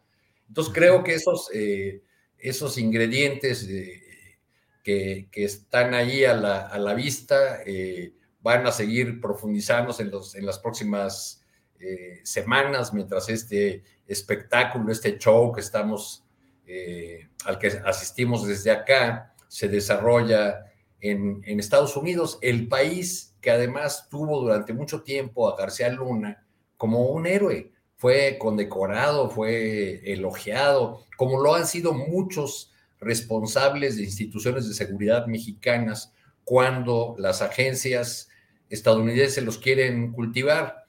Cuando eh, falló aquella famosa captura de intento de captura de, este delincuente de, de, Guanajuato, el Marro, en 2019, yo viajé a esa entidad y, y al llegar a la ciudad de Irapuato busqué a Juan Miguel Alcántara Soria, quien fue su procurador, eh, un, viejo panista de los doctrinarios, de los antiguos, que fue su, procurador y creo que incluso encargado de la Procuraduría General. Hablamos del caso de Lozoya y del fiscal de Guanajuato, de, de Samarripa, otro personaje que ha recibido cursos y, reconocimientos, diplomas de las agencias estadounidenses. Y él me contaba que, que le decía al gobernador, oiga, gobernador, no, no sea ingenuo, las agencias eh, gringas dan ese tipo de reconocimientos solamente a cambio de información. En aquel momento me decía eh, Alcántara Soria que Miguel Ángel Osorio Chong le cerró la puerta a las agencias estadounidenses y entonces ellos apretaron, los gringos apretaron eh, su activismo, su, actividad con los gobiernos estatales. En ese 2019, Alcántara Soria aseguraba que 12 estados de la República colaboraban con Estados Unidos, sobre todo en materia de tecnología y, mecanismos para eh, combatir el, lavado de dinero. Eh, y, me decía, los gringos tienen mucha mayor información seguramente sobre las propiedades del Chapo que nosotros. Entonces, eh, eso nos lleva a otro tema. Debe alegrarnos que la justicia mexicana no sea capaz de enjuiciar a los corruptos mexicanos? ¿Debe alegrarnos que este juicio, que para muchos es una cristalización de la exigencia de justicia, no se esté llevando a cabo en nuestro territorio? Yo creo que no. Bien, Arturo. Eh, Juan Becerra Costa, ya dinos la verdad, ¿qué está pasando en Coahuila? ¿Qué es ese relajo ahí de que Morena va eh, por separado de sus tradicionales aliados, el Partido Verde y el Partido del Trabajo. Eh, es un rechazo a Armando Guadiana, que le dieron como atole con el dedo al monrealismo ahí, de darle la candidatura, pero luego lo dejan colgado de la brocha. ¿O qué está sucediendo? Yo no lo entiendo. ¿Tú, Juan? Pues mira, habríamos de verlo bajo una perspectiva tal vez distinta a la política, una que que tenga que ver con los impulsos de las personas. De entrada, lo de darle chance allí al monrealismo mágico, pues no sé, ganó las encuestas. Mira, Julio, el asunto de Mejía Verdeja, ahora que hiciste esa pregunta sobre la elección en Coahuila, de veras que sería de enorme interés analizarla a través de un estudio del comportamiento humano, incluso desde el psicoanálisis, no desde otra este, desde otros postulados de, terapias este, o de estudios del comportamiento. a ver, échale, échale, ponlos en el diván, Juan. A ver, responde al principio del placer, ¿no? De alguna manera. Entonces, partiendo de que si, ahora sí, de por sí Morena la tiene muy complicada en este estado, imposible sería decir que Mejía Verdeja pues cuenta con alguna posibilidad de ganar su candidatura por el PT. Entonces, la pregunta, una de ellas es, ¿por qué paga tan caro un berrinche? no sé, pues a reserva de que, ay, mira, aquí quien sale ganando es el proyecto de transformación del país porque se depura de estos cuadros que no tienen calidad. Pero la forma de quien renunció a la Secretaría de Seguridad para después terminar de dividir, hay una alianza clásica, que es la de Morena con el PT, podría interpretarse este, como un golpe a Juntos Hacemos Historia, pero no creo que sea tan así pues el daño causado no va a afectar en el resultado final de la elección. Visto esto, entendido esto, y, viendo cuántos votos podría quitarle Mejía Verdeja a Morena en Coahuila, además si perdió las encuestas, este, pues nos lleva a pensar, y algo que debe haber pensado Mejía, es que si Morena pierde en ese estado, no va a ser por su berrinche, ¿no? De quien dice luchar por el cambio, pero utiliza estos métodos de lo que se cambia, ahí esta incongruencia. Entonces, Julio, una especie de Edipo no resuelto trasladado al cargo, podríamos ver. De lejos. A ver si puedo poner rápidamente en orden las ideas para poder expresarlas. Hay una dicotomía entre el cargo y la persona, es decir, no son lo mismo. Una cosa es la función pública y otra la persona. Y si un político no puede separar esto, entonces será por siempre un político de esos del montón y no un agente del cambio, ¿no? O sea, primero la causa el proyecto y después de ahí debe partir lo demás. Entonces no es malo que un político tenga ambiciones, al contrario, de no tenerlas sería pésimo político. Imagínate, Julio, si Francisco Madero o Benito Juárez no hubiesen sido ambiciosos, no habría ni de chiste, este, generar transformaciones en contextos tan complicados, ni en cualquier otro, pero la ambición debe estar encausada a un motivo. Y ese motivo, si es personal, entonces ya carece de dimensión social, por lo tanto, de validez colectiva. Es decir, no responde a lo que tendría que ser la política. Y esto es algo que hemos sufrido en México durante ya demasiado tiempo, ¿no? La voracidad de los intereses personales que nuestros políticos tienen y anteponen al servicio público. Entonces, te digo rápido, como un complejo de Edipo. Cuando nacemos creemos que nuestra madre y nosotros somos uno mismo, un mismo ser. Ya luego nos damos cuenta de que no, pero seguimos pensando, por decirlo de alguna manera, que estamos pegados, ¿no? O sea, dos mentes, pero un cuerpo. Y de ahí tiene que venir el desapego, por eso se llama así. Y hay quien lo resuelve y hay quien. Y hay quien también lo resuelve de manera no muy sana. Y aquí vemos un berrinche de Mejía Verdeja por el que pues no entiende, no comprende que el cargo no le pertenece, el de candidato por y entonces se aferra a él. Y en un inconmensurable ego se aferra a su obstinación para demostrar o intentar hacerlo, este, de supuesta pertenencia de algo, que en este caso sería la candidatura. Entonces, Julio, qué bueno que se fue, qué bueno que aunque involuntariamente en el significado se defina, y ahora queda, ¿no? El general Rodríguez Bucio en la subsecretaría y David Córdoba como comandante de la Guardia Nacional. Ya, ahora sí acabo ya. Le puede pasar lo que se llama el estadio del espejo. Tú te das cuenta que eres una persona, Julio, el día que te ves en el espejo y te das cuenta porque alguien te está cargando o alguien está junto a ti. Entonces, primero ves a esa persona, tú la ves en el espejo y la volteas a ver y dices, ah, chihuahua, si esa es esa, entonces ese soy yo. Y pum, le debes el reconocer que eres una persona a quien estaba junto a ti en el espejo, no importa quién fuera. No, pues ya me dejaste todavía más interesado en todo este esta trama psicológica, psiquiátrica, política, edípica, de todo. Bueno, gracias, Juan. Alberto, yo, creo. Vamos a hacer una psicoterapia que se llame dicotomía del cargo. dicotomía para resolver el edípico. Juan, yo creo que no hay que buscar al doctor Freud, donde claramente tenemos al meme Garza. el, de, Mejía es claramente un, asunto eh, eh, congruente, congruente con la trayectoria de Mejía Verdeja. O sea, ha pasado por las, encuestas, Arturo, sí es ah, totalmente. Pero ha pasado por cuatro partidos. En 2018 fue candidato, fue candidato del Movimiento Ciudadano a la presidencia municipal de Monclova, de Saltillo, no, señores, de Acapulco. Claro. Por, e, eso en Coahuila le dicen el Acapulco. Sí. El Acapulco. Policía acapulqueño le dicen ahí en algunos de los medios. En fin, Alberto Nájar, por favor, regrésanos al carril netamente político y dinos todas las eh, implicaciones de todo este asunto de Mejía Verdeja. es un es un perder intencional la plaza coahuilense para afianzar a Morena en el Estado de México. Son pleitos de personalidad, de ego, como los que de alguna manera en estos términos eh, psicológicos plantea Juan Becerra Costa. ¿Cómo ves el tema Coahuila, pues, Alberto? Mira, yo, yo insisto en la versión que alguna vez platicamos en este espacio el año pasado, creo, Julio, de que esto es un arreglo para que el PRI gane en Coahuila, se mantenga allí eh, con, los, con la dinastía de los Moreiras sin mayor problema.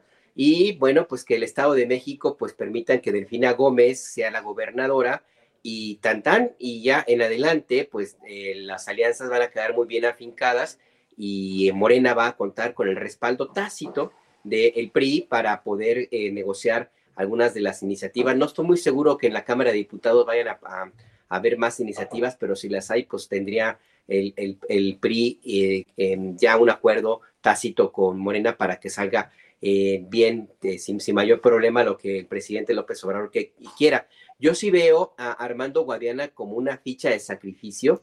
Es muy vulnerable, no solamente por el acuerdo al cual llegó eh, Mario Delgado con el PRI, o habría llegado con Mario Delgado con el PRI, sino porque él mismo es un personaje que tiene algunas cuitas pendientes, es un empresario minero eh, y es un empresario no solamente de minas, sino que extrae carbón y es un empresario que de una u otra forma ha sido también señalado de tener una práctica depredatoria hacia los trabajadores y hacia el medio ambiente con sus empresas en, en Coahuila.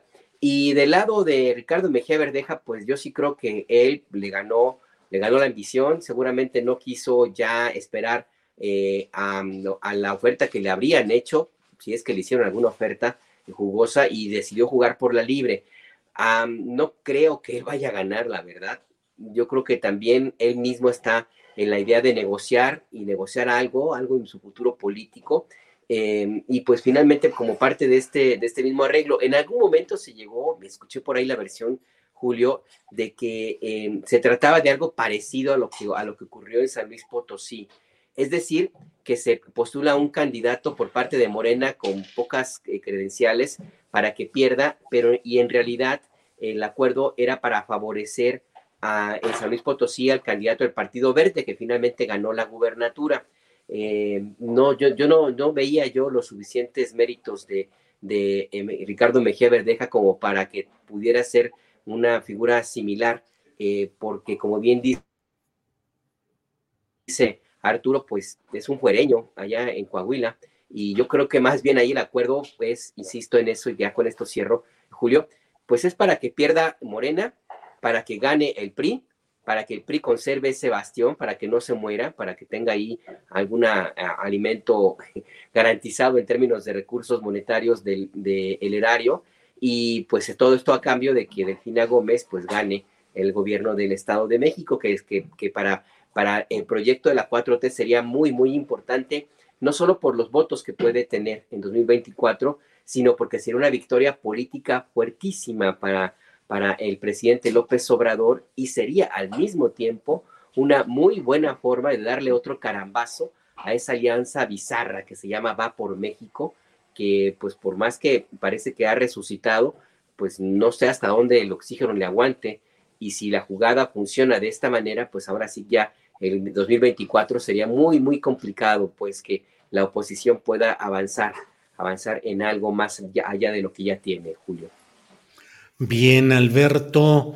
Em, Arturo Cano, en el fondo lo que está en la discusión y el golpe político, más allá de las implicaciones coahuilenses, también es a las encuestas de opinión.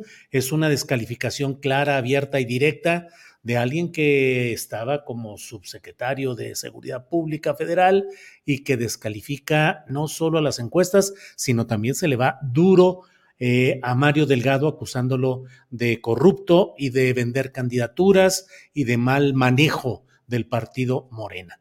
¿Qué opinas de ese, eh, ese otro aspecto de la discusión en Coahuila, que es el relacionado con las encuestas de opinión y con la conducción política de Mario Delgado en Morena? Arturo.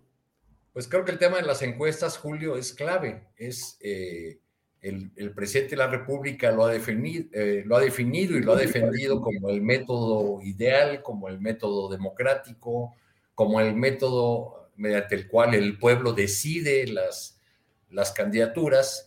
Y este resultado, este episodio coahuilense, pues pone en, tela de duda eh, este ejercicio de encuestas que ya antes había sido puesto en tela de duda por militantes de Morena, sin quizá sin la relevancia o la exposición pública que tiene el hasta hace poco subsecretario. Tuve la oportunidad de conversar con alguien, con alguien de cercano o de alguien del entorno del senador Guadiana, eh, y, por ahí una de las eh, líneas que manejan o hipótesis es que hay una instrucción ya de desde lo más alto del poder para que esa entidad se, pierda, que esa instrucción la recibieron Mario Delgado y Luis Fernando Salazar, que eh, era uno de los suspirantes y ahora es el coordinador de la, de la campaña, eh, pero en el entorno de Guadiana creen que, que con todo tienen posibilidades de, triunfar. Creo que, que, sin embargo, ese tema de las encuestas es lo crucial y otro, el de los aliados, porque podemos imaginar al profesor Alberto Anaya, dirigente del Partido del Trabajo desde 1990, eh, haciendo una jugada como esta sin por lo menos enviar un mensaje al Palacio Nacional? Sí, no, no, no, no, imposible, Arturo, en la realidad política, claro que no. Yo no lo, no lo imagino, ¿no? O sea, no creo que, que Beto Anaya, que ha sido en los últimos años un aliado consistente del, del presidente de la República, pues se aviente este boleto de este paso sin, sin alguna autorización. Creo que eh, la, la, lectura de esto ocurrido en 2023 pues puede tener un, un desenlace eh, rudo para el 24 porque toca eh, o, o, le da a, a, las corcholatas que se han inconformado con el tema de las encuestas la posibilidad de, de cuestionar las encuestas mismas. Por otro lado, pues está esta respuesta tan desafortunada.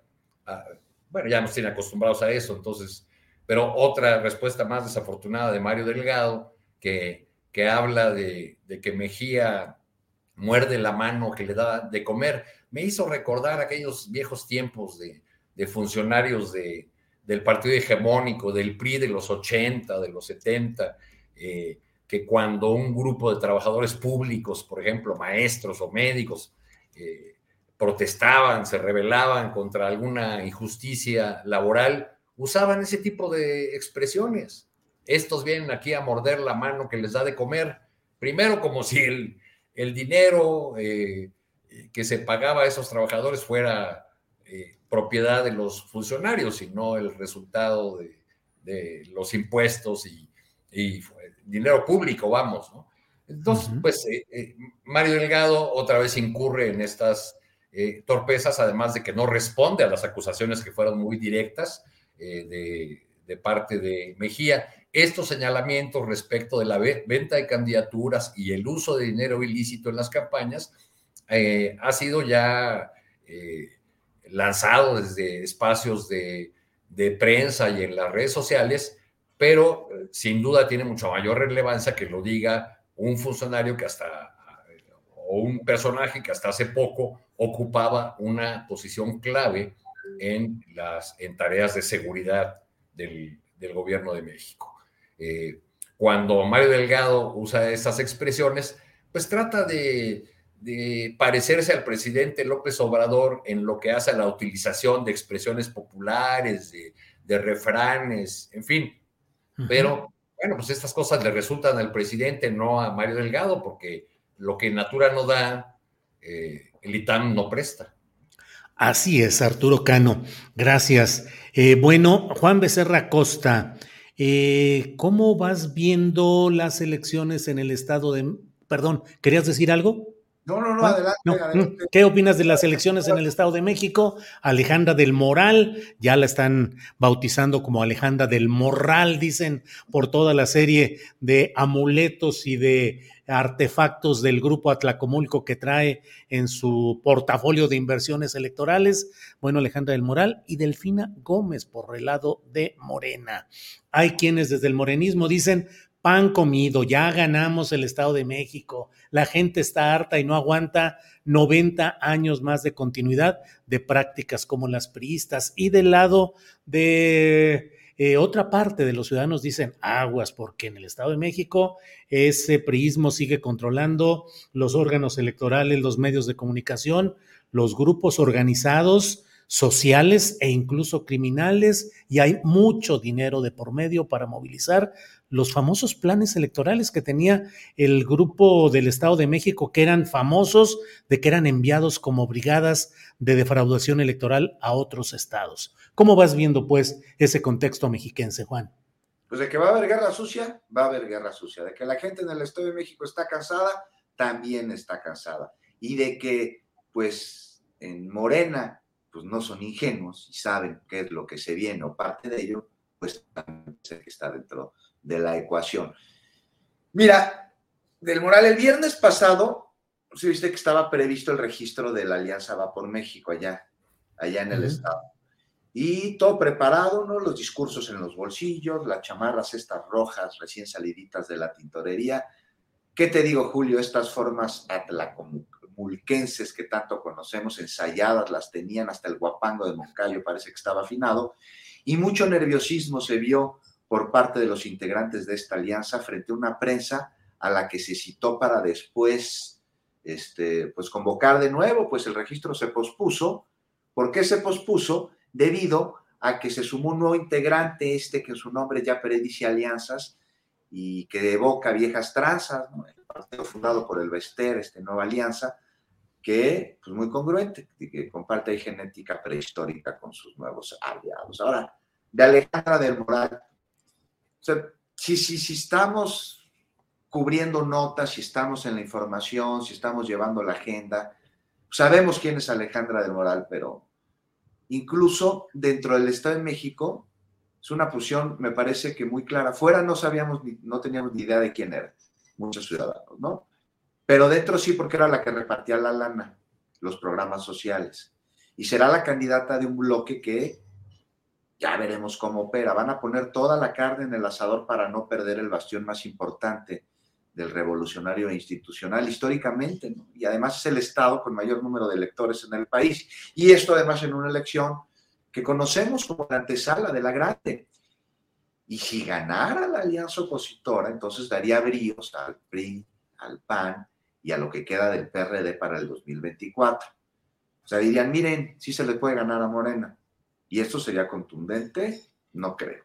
Pero sí le daría nuevos bríos a la oposición. Pero también no creo que esto vaya a suceder, porque por, más guerra sucia esta, de la que hablábamos, que puedan hacer, decía que en Morena no son ingenuos y están dos pasos adelante de ellos y tienen, este, pues de acuerdo a todas las encuestas, mayoría en la intención de voto. Además de que la gente en el Estado de México, como mencionabas, Julio, ya está en la coronilla de la ingobernabilidad que lo holograma de gobernador que tienen causado, porque parece que gobierna nada más con bots y, además ya seguramente está decidiendo, ¿no? Este, si no es que ya lo hizo Alfredo del Mazo, pues qué bajada le va a gustar ocupar, ¿no? Para recordar aquellas en los tiempos de su padre, cuando fue obligadamente y por indisciplinado embajador de México en Bélgica, cuando le quiso hacer un madruguete a Salinas ante el destape que ahí dio de la Madrid, algo de lo que ya hemos hablado aquí sobre lo que Alberto y yo tenemos versiones, este, ambas de primera mano, pero muy distintas. Pero en fin, el Estado de México pues Julio, me parece que dará paso, como lo han hecho los demás estados del PRI en elecciones anteriores, a Morena, quedará seguramente nada más Coahuila, como en su momento le quedó como único estado gobernado al PRD Michoacán. Ahora la alianza del otro lado, rápidamente, ya vimos que también de último momento se sumó el verde. Le pregunté al dirigente del verde hace un par de días, a Pepe Tulén se llama, digo, ¿por qué se tardaron tanto en, sumarse a la alianza? Pues consultamos a nuestras bases, me dijo, y también trae una agenda ahí medioambiental con Delfín. Entonces, a ver, pues sí es un problema grave del Estado de México, el ambiental, porque la ciudad más contaminada de la, de la República, una tala de árboles, no hay agua, en fin. Ya estaremos viendo qué sucede con la guerra sucia. Me parece que lamentablemente iba a estar buena parte de la nota, pero veo muy difícil que la alianza opositora pueda mantener al Estado de México como uno de los estados gobernados por el PRI, Julio. No sé tú cómo la veas. Pues sí, Juan, veo realmente ya una, una corriente política sumamente desgastada por el ejercicio del poder, con resultados siempre negativos para la población, pero la pregunta eh, es qué tanto hay, eh, puede todavía ese aparato dinosaurico tener el dinero, el control estructural institucional para ofrecer una batalla que puede ser fuerte eh, por un lado. Entonces, por ahí lo veo y aprovecho pues para ir con Alberto Nájar y decirle, Alberto, ¿cómo ves eh, esa, mm, eh, las condiciones para que realmente gane la, mm, la profesora Delfina Gómez y Morena en el Estado de México por sí mismos, en alianzas? Las alianzas que tengan que hacer implicarían, como en otros estados, mm, reducir el rango de posibilidades de una lucha por un cambio verdadero para caer en el pragmatismo de los grupos, cambiar al grupo Atlacomulco por el grupo, por el grupo Texcoco y mantener vicios políticos más o menos tradicionales, pero con nuevos ejecutores. ¿Qué opinas, Alberto? Pues mira, la historia del planeta es sabia. Eh, los dinosaurios sí desaparecieron, pero algunos se transformaron y por eso tenemos aves ahorita aquí en, en la planeta Tierra. Así es que pues yo sí creo que puede haber ahí una, cosa híbrida medio extraña, eh, porque al final del día, si bien es cierto que los usos y costumbres de la política mexicana pues son creación en muy buena medida del PRI, pues también es cierto que en el Estado de México se han hecho una serie de mezclas y de relaciones y de nacimientos de grupos extraños que pues se parecen mucho todos, todos de una u otra manera al PRI que gobierna. Entonces yo sí creo que ahí lo que va a haber, pues, a lo mejor no el grupo Texcoco así como tal, que ya de suyo propio pues se parece mucho al grupo Atlacomulco en algunos aspectos. Eh, no sé si el grupo Texcoco como tal vaya a ser como el que, la siguiente etapa de la vida política del Estado de México, pero sí algo muy, muy parecido. Y en términos de lo que puede ocurrir, yo coincido con, con Juan eh, y también con lo que ha planteado en otros momentos Arturo, en el sentido de que lo que tú mismo señalas, pues, Julio, de que parece ser que los momios están muy en favor de la profesora Delfina Gómez.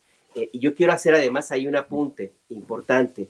En la elección pasada, la maestra Delfina Gómez perdió la elección oficialmente hablando, entre otras razones por la gran cantidad de recursos que se invirtieron desde el gobierno federal y del gobierno del estado. Eh, las famosas tarjetas que se repartieron al por mayor y la campaña que hubo en aquel entonces. El elemento diferente que ahora existe y que creo que también es importante y que creo que puede también la tesis de que la maestra Delfina Gómez tiene un escenario todavía más favorable es que, eh, pues, una, el presidente de la República es, el, es Andrés Manuel López Obrador. Dos, pues que es el, el gobierno federal, también ya está haciendo lo propio.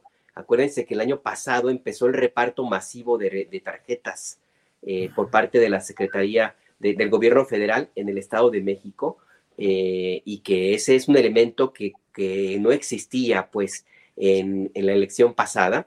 El gobierno del Estado, del, Gobierno Federal jugó en favor de Alfredo del Mazo eh, y ahora el Gobierno Federal, yo no digo que vaya a jugar en favor de Delfín abiertamente, pero bueno, pues ahí está ya están repartiéndose tarjetas del mismo partido en el cual el presidente de, la República es compañero pues de partido de Defina Gómez. Y además ahí existe, existe también un elemento adicional.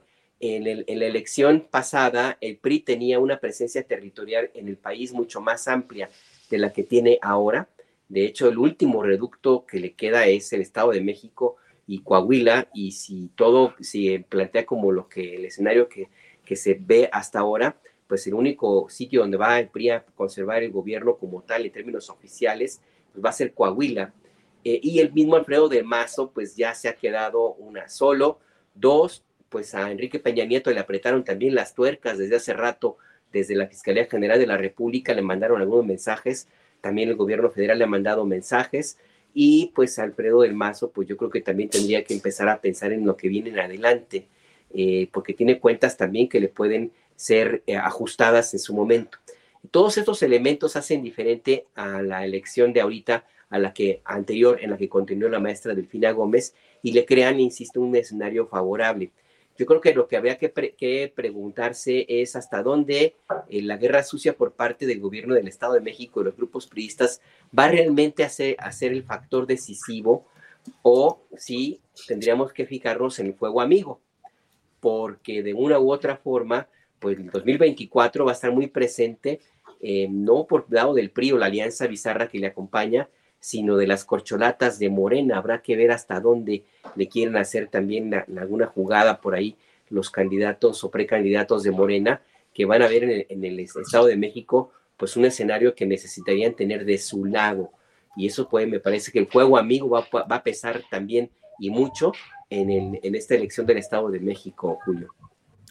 Bien, gracias. Arturo Cano, pensando en un tablero de ajedrez, de un lado el PRI y sus aliados, de otro lado Morena y sus aliados, ¿el grupo Atlacomulco tiene mejores o peores piezas que el grupo Texcoco?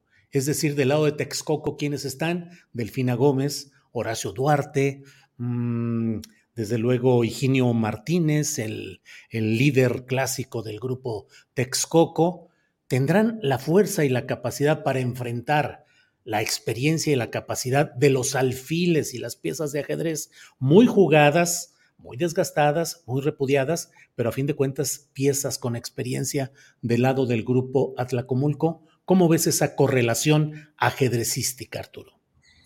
Llevan tantos años eh, batallando unos con otros, pero al mismo tiempo conociéndose las mañas y aprendiéndose las unos, unos a otros, que yo creo que más o menos cuentan con, con las mismas herramientas o con herramientas muy, muy parecidas. Entonces, eh, eh, creo que será una cuestión de decisión política eh,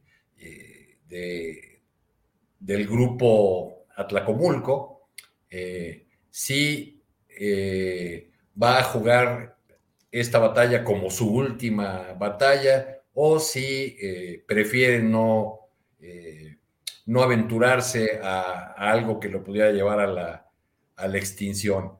Hasta donde yo veo ahorita y por los sondeos a los que he tenido eh, acceso, eh, después del nombramiento o de ya la formalización de la candidatura de la, de la exdiputada de Cuautitlán Izcalli, Alejandra del Moral, eh, la, la, contienda se cerró un poco, pero no le alcanza aún así a la alianza que encabeza el PRI para ganar a la, para ganarle a la maestra Delfina Gómez. Entonces creo que, este, sí veremos una contienda muy ruda, eh, que crecerá, arreciará la, guerra sucia, pero no veo eh, alguna posibilidad para que eh, el PRI retenga esa entidad, lo cual es una buena noticia en términos de la alternancia. Otra discusión será si con la salida del PRI cambiarán los usos y costumbres de la clase política mexiquense que,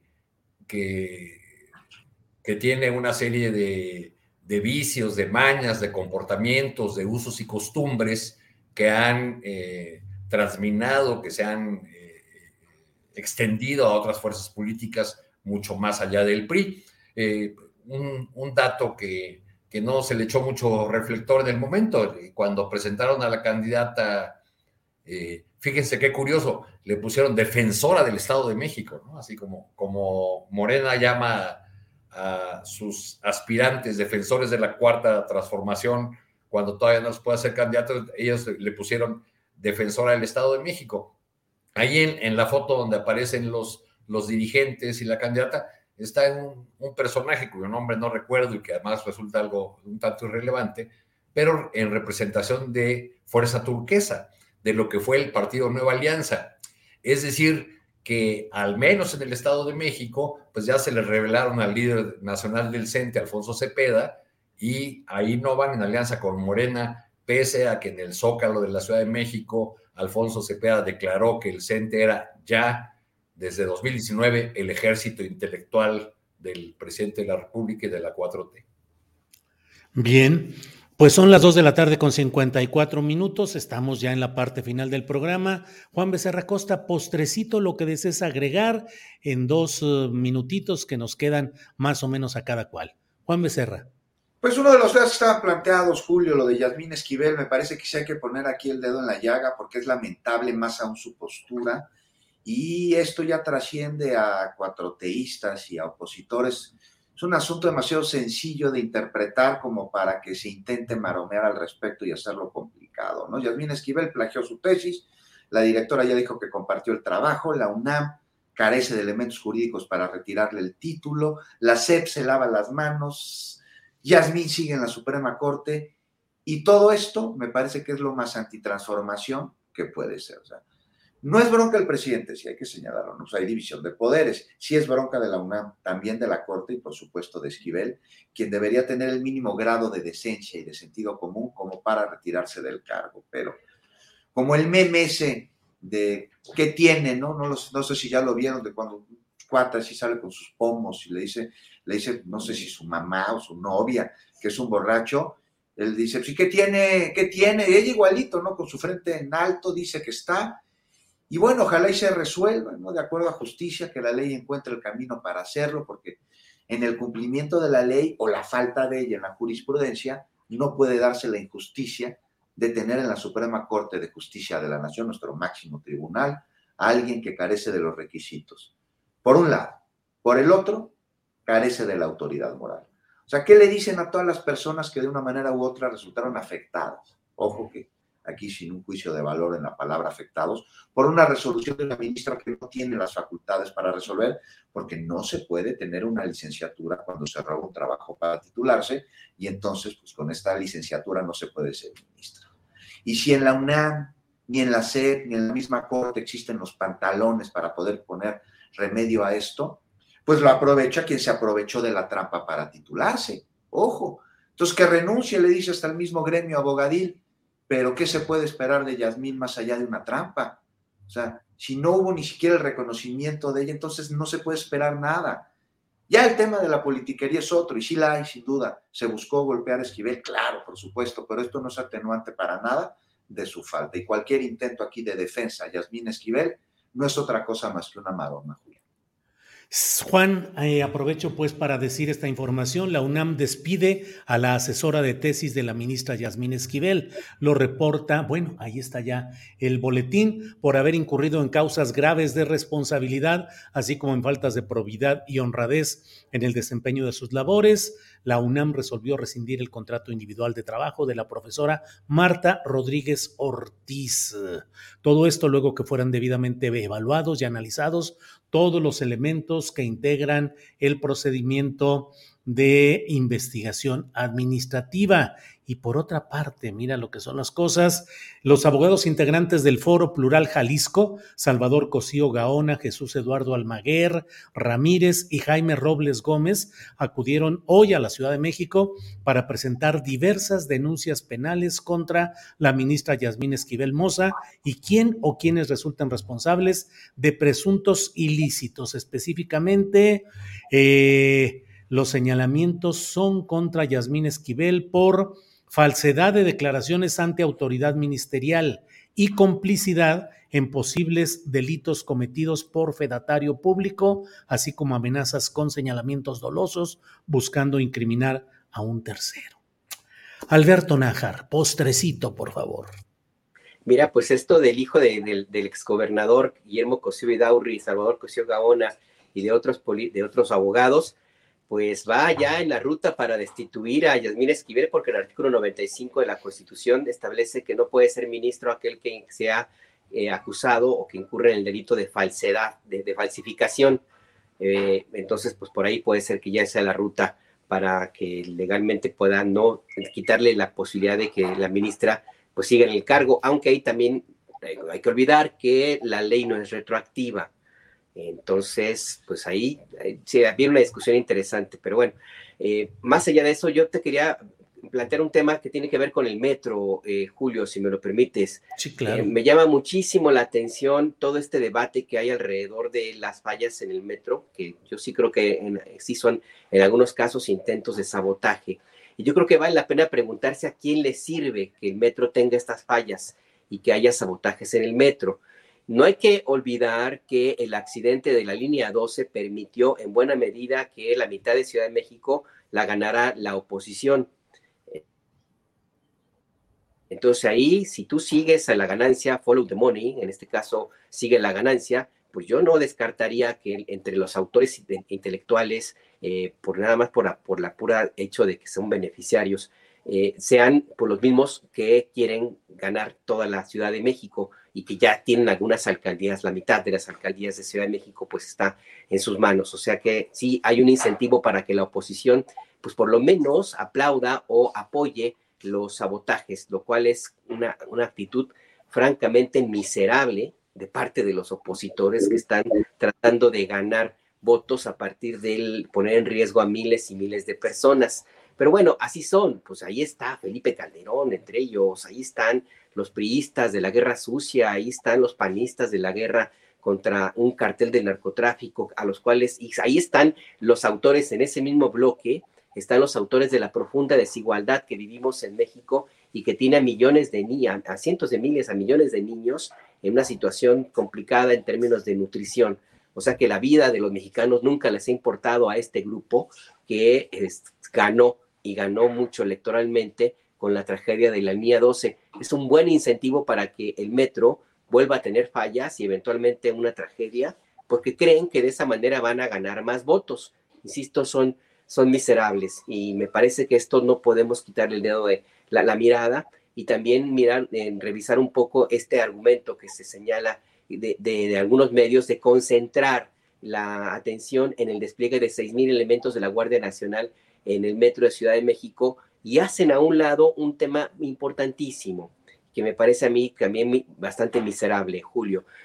En un mes, bueno, en 15 días, en 15 días, por el metro se mueven más de la población de los 29 estados que argumentan que tienen menos elementos de los desplegados en el metro. Nada más en un mes pasan por esa, por el metro de Ciudad de, Ciudad de México, eh, casi, bueno, prácticamente toda la población del país.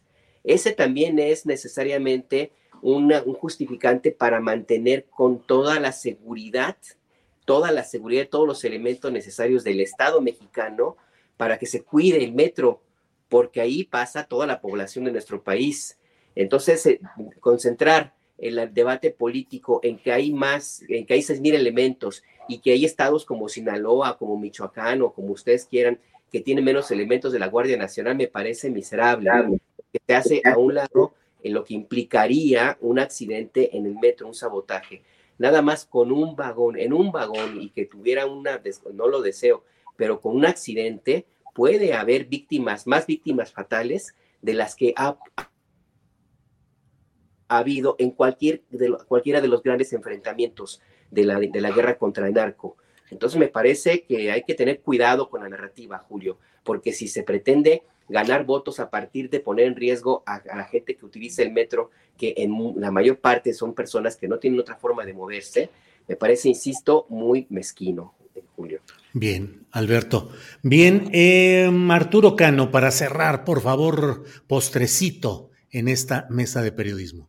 Rapidísimo sobre el caso de la ministra. Ayer me tocó eh, ir por la noche a un evento en el que participó el canciller Marcelo Ebrard, una reunión con eh, empresarios, con gente de las finanzas. Estuvo el presidente de la Asociación Mexicana de Banqueros, eh, el director en México de Bank of America, en fin, 500 empresarios.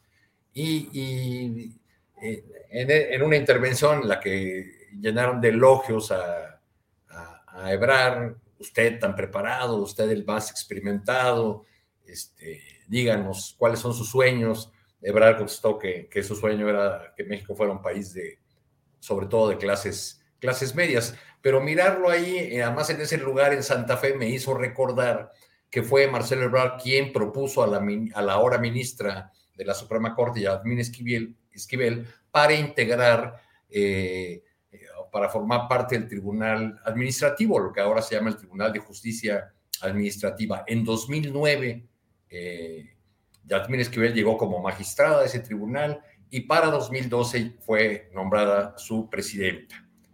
En esa posición, eh, la sala superior de la que ella formaba parte guardó sin emitir resolución eh, el caso de la supervía poniente, que era de gran interés para el gobierno de, de Brad y después para el de Mancera, durante 22 meses sin emitir resolución. Eso es lo que eh, es algo que está en la, en la trayectoria de la, de, la hora, de la hora ministra, que ha insistido durante toda esta polémica, eh, ella y sus defensores, en que su trayectoria es impoluta. Bien, pues eh, son las 3 de la tarde con cuatro minutos, así es que hemos llegado a la parte final de nuestro programa. Juan Becerra Costa, hoy hemos hablado de todo, mira, de, de tesis psiquiátricas con Juan Becerra Costa, con Alberto Nájar de asuntos biológicos de dinosaurios, luego conversos en aves, con Arturo Cano de ajedrez político, Grupo Atlacomulco contra el Grupo Texcoco, así es que pues ha sido una mesa variada. Gracias, Juan Becerra Costa. Yo extrañé, la, expresión de ese sujeto, nada más esa sí nos faltó. Sí lo dijo, sí dijo en una ocasión. Pues, perdón, me perdí, me perdí. Abrazos, Arturo Alberto. Además, y qué bueno que lo dices, Arturo porque ya, ya, ya, ya me regañaron, ya me dijeron que, que yo no le diga Felipe Calderón, que tengo que decirle su nombre completo. Sí, es cierto, se llama Felipe del Sagrado de Jesús Corazón, en Calderón Hinojosa. Entonces, este, ya, mira, ya, ya se, me ha olvidado el nombre de este sujeto. Sujeto. Ya, Muy bien. Juan, gracias, Alberto. Gracias, Arturo Cano, gracias. Gracias. Chao, hasta luego. Nos vemos pronto. Gracias a los tres. Hasta luego. Bien, son las tres de la tarde con cinco minutos y vamos a regresar con mi compañera Adriana Buentello, que tiene alguna información extra de lo que va sucediendo por estos rumbos informativos periodísticos déjeme estar atento, como le he dicho, eh, están todavía ahí algunos temas. Adriana, ya estamos de regreso. Julio, para cerrar, fíjate que hay un tema interesante de la conferencia mañanera y a propósito también de la entrevista que tuviste con Guadalupe Correa, que me parece importante recalcar el día de hoy porque, eh, pues después de esta reunión trilateral, Julio, esta cumbre eh, de líderes de América del Norte, eh, hoy el presidente López Obrador dio a conocer que parte de lo que informó al primer ministro de Canadá, Justin Trudeau, fue algunas de las ilegalidades que han incurrido eh, algunas de las empresas canadienses y que se busca llegar a una solución. Le contaron, entre otras cosas, cómo a lo largo del tiempo, Julio, se destruyó, por ejemplo, destruyeron el Cerro de San Pedro en San Luis Potosí, en el caso particular de una empresa canadiense, y que misteriosamente dijo el, el presidente que se suicidó el presidente municipal. Entonces, en este marco, Julio, lo que llamó la atención fue la forma en que el presidente se, se refirió a estas empresas. Vamos a escuchar qué fue lo que dijo lo que estamos haciendo, pues poniendo orden, porque así como se cometían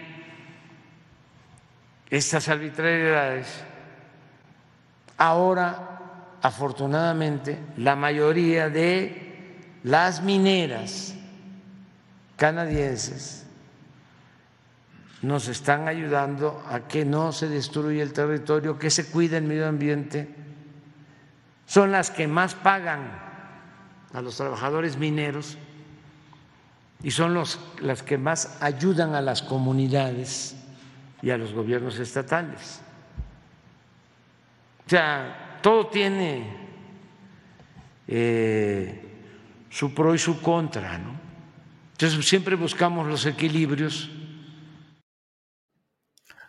Pues sí, vaya que en San Luis Potosí se conoce todo lo que fue ese, ese daño a la minería realizado en ah, esa etapa en la cual eh, era gobernador del estado de San Luis Potosí, Marcelo de los Santos, un contador público que fue recaudador de fondos para la campaña de Vicente Fox Quesada, y bueno, pues el desastre que se hizo en Cerro de San Pedro. De aquella lucha original en defensa de Cerro de San Pedro es lo que ha se convirtió luego en los guardianes de la Sierra de San Miguelito, que es eh, más o menos el mismo grupo de activistas, ecologistas y ciudadanos que defienden recursos naturales en San Luis. Pero incluso eh, vale la pena señalar, Adriana, y creo que es el momento de la eh, desaparición de comuneros de Aquila en Michoacán, de un líder comunero y de un defensor de derechos humanos eh, leo lo que hemos publicado en el portal de julioastillero.com, que dice el líder de la comunidad indígena de San Miguel Aquila, Michoacán, Antonio Díaz Valencia, y el defensor de derechos humanos, Ricardo Antonio Lagunes Gasca, han sido reportados como desaparecidos. La camioneta en la que viajaban fue encontrada abandonada en la carretera federal en las inmediaciones de Tecomán, Colima. Habían salido de una reunión en la cual se organizaban para una lucha contra una compañía minera en Michoacán. Eh, hubo, eh, la camioneta tuvo impactos de bala eh, y pues hay protestas de parte de la comunidad nahua, que es la que era asesorada por este defensor de derechos humanos y a la que participaba este líder eh, campesino, comunal, y bueno, pues la exigencia de que aparezcan estas personas, eh, un líder comunal y un defensor de derechos humanos en este marco terrible de poderes económicos, muchas veces eh, que utilizan a grupos de crimen organizado para actuar contra el activismo y contra las luchas en defensa de recursos naturales, Adriana. Julio, y por eso llama la atención que hoy le echa tantas flores a las empresas canadienses del presidente López Obrador, como si realmente ya eh, cambiara, eh, cambiara su actuar ya con eh, su gobierno, Julio. Y pues bueno, ese, ese, ese tema, digamos que hay que seguir también de cerca con todo lo que ha denunciado eh, también Guadalupe Correa, y, también daremos seguimiento, eh, por supuesto, a la desaparición de estos dos activistas que desde ayer, pues ya varias organizaciones han alertado también las condiciones en las que estaban, eh, pues en las que estaban trabajando y, y en lo que estaban también colaborando. Julio, tenemos también un tema, digamos, un poco más relajado para cerrar, si te parece interesante eh, no sé si te acuerdas que en esta cumbre de líderes de América del Norte hubo una foto que llamó mucho la atención, que rompió un poco los protocolos. Eh, esta foto que incluso compartió Beatriz Gutiérrez Müller, que nos estará poniendo Andrés, si la tienes ahí a la mano. una foto no sé si la tiene por ahí, no sé si Andrés la tiene. Que fue la foto del, de la temporada. Perdón, Andrés. No la tiene, pero ahorita la busca. Es la foto del elevador, ¿verdad, Adriana? Acababa de, sí, justamente acaba de subirla. Si la, sí, que fue la foto más llamativa desde mi punto de vista porque muestra pues cordialidad, ruptura de protocolos y de ceremoniales. Fue una, una presencia, una fotografía realmente muy interesante, entre otras cosas por eh, el rostro del propio presidente López Obrador, que se ve un rostro, pues yo no sé si, si valga decirlo, hasta pícaro, o sea, sonriente y vacilador ahí en las circunstancias de esos ceremoniales a los que impone la cumbres de este tipo y que ahí se vieron como un grupo de turistas o de amigos que estaban subiéndose a este elevador en, esta fotografía que, ya estaremos viendo, Adriana. Julio, bueno, justamente hoy el presidente habló eh, en ese, de ese tema, de ese momento tan específico, porque dio la vuelta al mundo, por supuesto, que esta eh, fotografía. Y eh, hoy, fíjate que lo curioso fue que obviamente tenían un protocolo de seguridad muy elaborado y que tuvieron, rompieron en algún, en algún momento. Esta es la foto, la famosa foto que dio la vuelta al mundo y que estuvimos también compartiendo en las redes sociales, que dio a conocer Beatriz Gutiérrez Müller, pero el peculiar momento de lo que pasó, de lo que no nos entramos, hoy lo contó el presidente, si te parece, vamos a escuchar. A ver. Hace el tiempo. Entonces les digo, vengan, vamos. Entonces pasamos por la sala de juntas, les platico de que fue el lugar donde detuvieron a Madero, que ahí hay incluso este, los tiros, en la misma este, eh, mesa que había entonces. Les platico eso. Y salimos a la biblioteca y luego ahí está el elevador que es de la época de Porfirio Díaz. Y funciona. Entonces les llama la atención y les digo, a ver, vamos a subirnos. Yo soy elevadorista, yo les llevo. Y pues ese elevador tiene este pues su asiento bastante cómodo. Ahí se sentaron, pudieron sentarse. nada más vamos los seis. Entonces ahí están los fotógrafos, están los de seguridad, pero ya no pueden hacer nada porque ya estamos.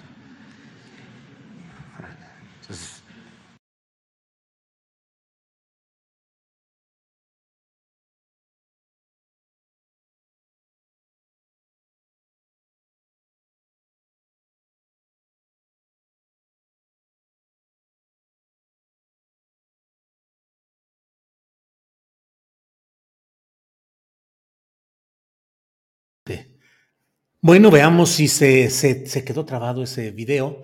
Bueno, así sucede con las cosas de la tecnología, eh, pero esencialmente, pues ahí está lo dicho por el presidente López Obrador, Adriana. Julio, pues sí, eh, interesante justo como comenta que fue algo bastante casual eh, esta foto y este, pues esta ruptura del protocolo que incluso con la gente del Servicio Secreto de Estados Unidos, pues no tenían contemplado y que el Servicio Secreto había sido muy específico en, eh, se va de un punto A a punto B, ¿no? En, dentro del propio palacio, así que fue curiosa esta explicación, Julio. Así que ahí, ahí tenemos parte de las palabras del presidente. Sí, no sé qué pasó ahí con el, eh, con el video, pero bueno, sí parte que se quedó atorado. Sí, bueno, pero lo esencial está dicho, como lo esencial de este día está cubierto, al menos en lo que nos es posible y lo que analizamos y vemos como panorama informativo, bueno, pues ya lo hemos compartido en esta ocasión. Así es que, Adriana Buentello, ¿queda algo más o ya pasamos a dar eh, la amable despedida a quienes nos acompañan? Pues no, nada más eh, también reiterar el, tema del comunicado de la UNAM. Hay que, hay que llamar la atención, Julio, porque eh, lo que está diciendo eh, pues el Universal, lo que tiene en su poder, es que aparentemente la sinodal fue el que compartió la tesis, todavía está como buscando, este, pues, eh, responder o apoyar a la ministra Esquivel y dice que ella compartió la tesis a, eh, entre otros, a Edgar Ulises Báez. Y por esta razón es que la UNAM está tomando esta decisión pero sí hay, hay un tema todavía que no termina por eh, dilucidarse por completo, Julio. Así es, así es, con muchas consecuencias todo este tema. Y bueno, pues agradecemos a quienes nos han acompañado a lo largo de esta transmisión. Gracias a la tripulación astillero y gracias a quienes nos han acompañado. Adriana, pues llega la hora de dar las gracias y prepararnos hoy a las nueve de la noche con una, con una videocharla astillada y mañana nuevamente por aquí en este programa de Astillero Informa. Así es que gracias, Adriana. Gracias a todos. Buen provecho. Hasta mañana.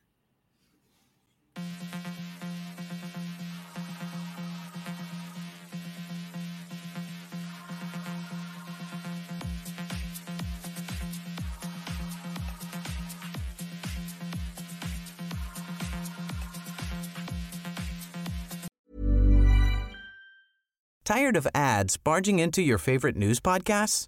Good news. Ad-free listening is available on Amazon Music for all the music plus top podcasts included with your Prime membership. Stay up to date on everything newsworthy by downloading the Amazon Music app for free or go to amazon.com slash news ad free. That's amazon.com slash news ad free to catch up on the latest episodes without the ads. ¿No te encantaría tener 100 dólares extra en tu bolsillo? Haz que un experto bilingüe de TurboTax declare tus impuestos para el 31 de marzo y obtén 100 dólares de vuelta al instante. Porque no importa cuáles hayan sido tus logros del año pasado, TurboTax hace que cuenten. Obtén 100 dólares de vuelta y tus impuestos con 100% de precisión. Solo con Intuit TurboTax. Debes declarar para el 31 de marzo. Crédito solo aplicable al costo de la presentación federal con TurboTax Full Service. Oferta sujeta a cambios o cancelación en cualquier momento. Para que te enteres del próximo noticiero, suscríbete y dale follow en Apple, Spotify, Amazon Music, Google o donde sea que escuches podcast. Te invitamos a visitar nuestra página julioastillero.com.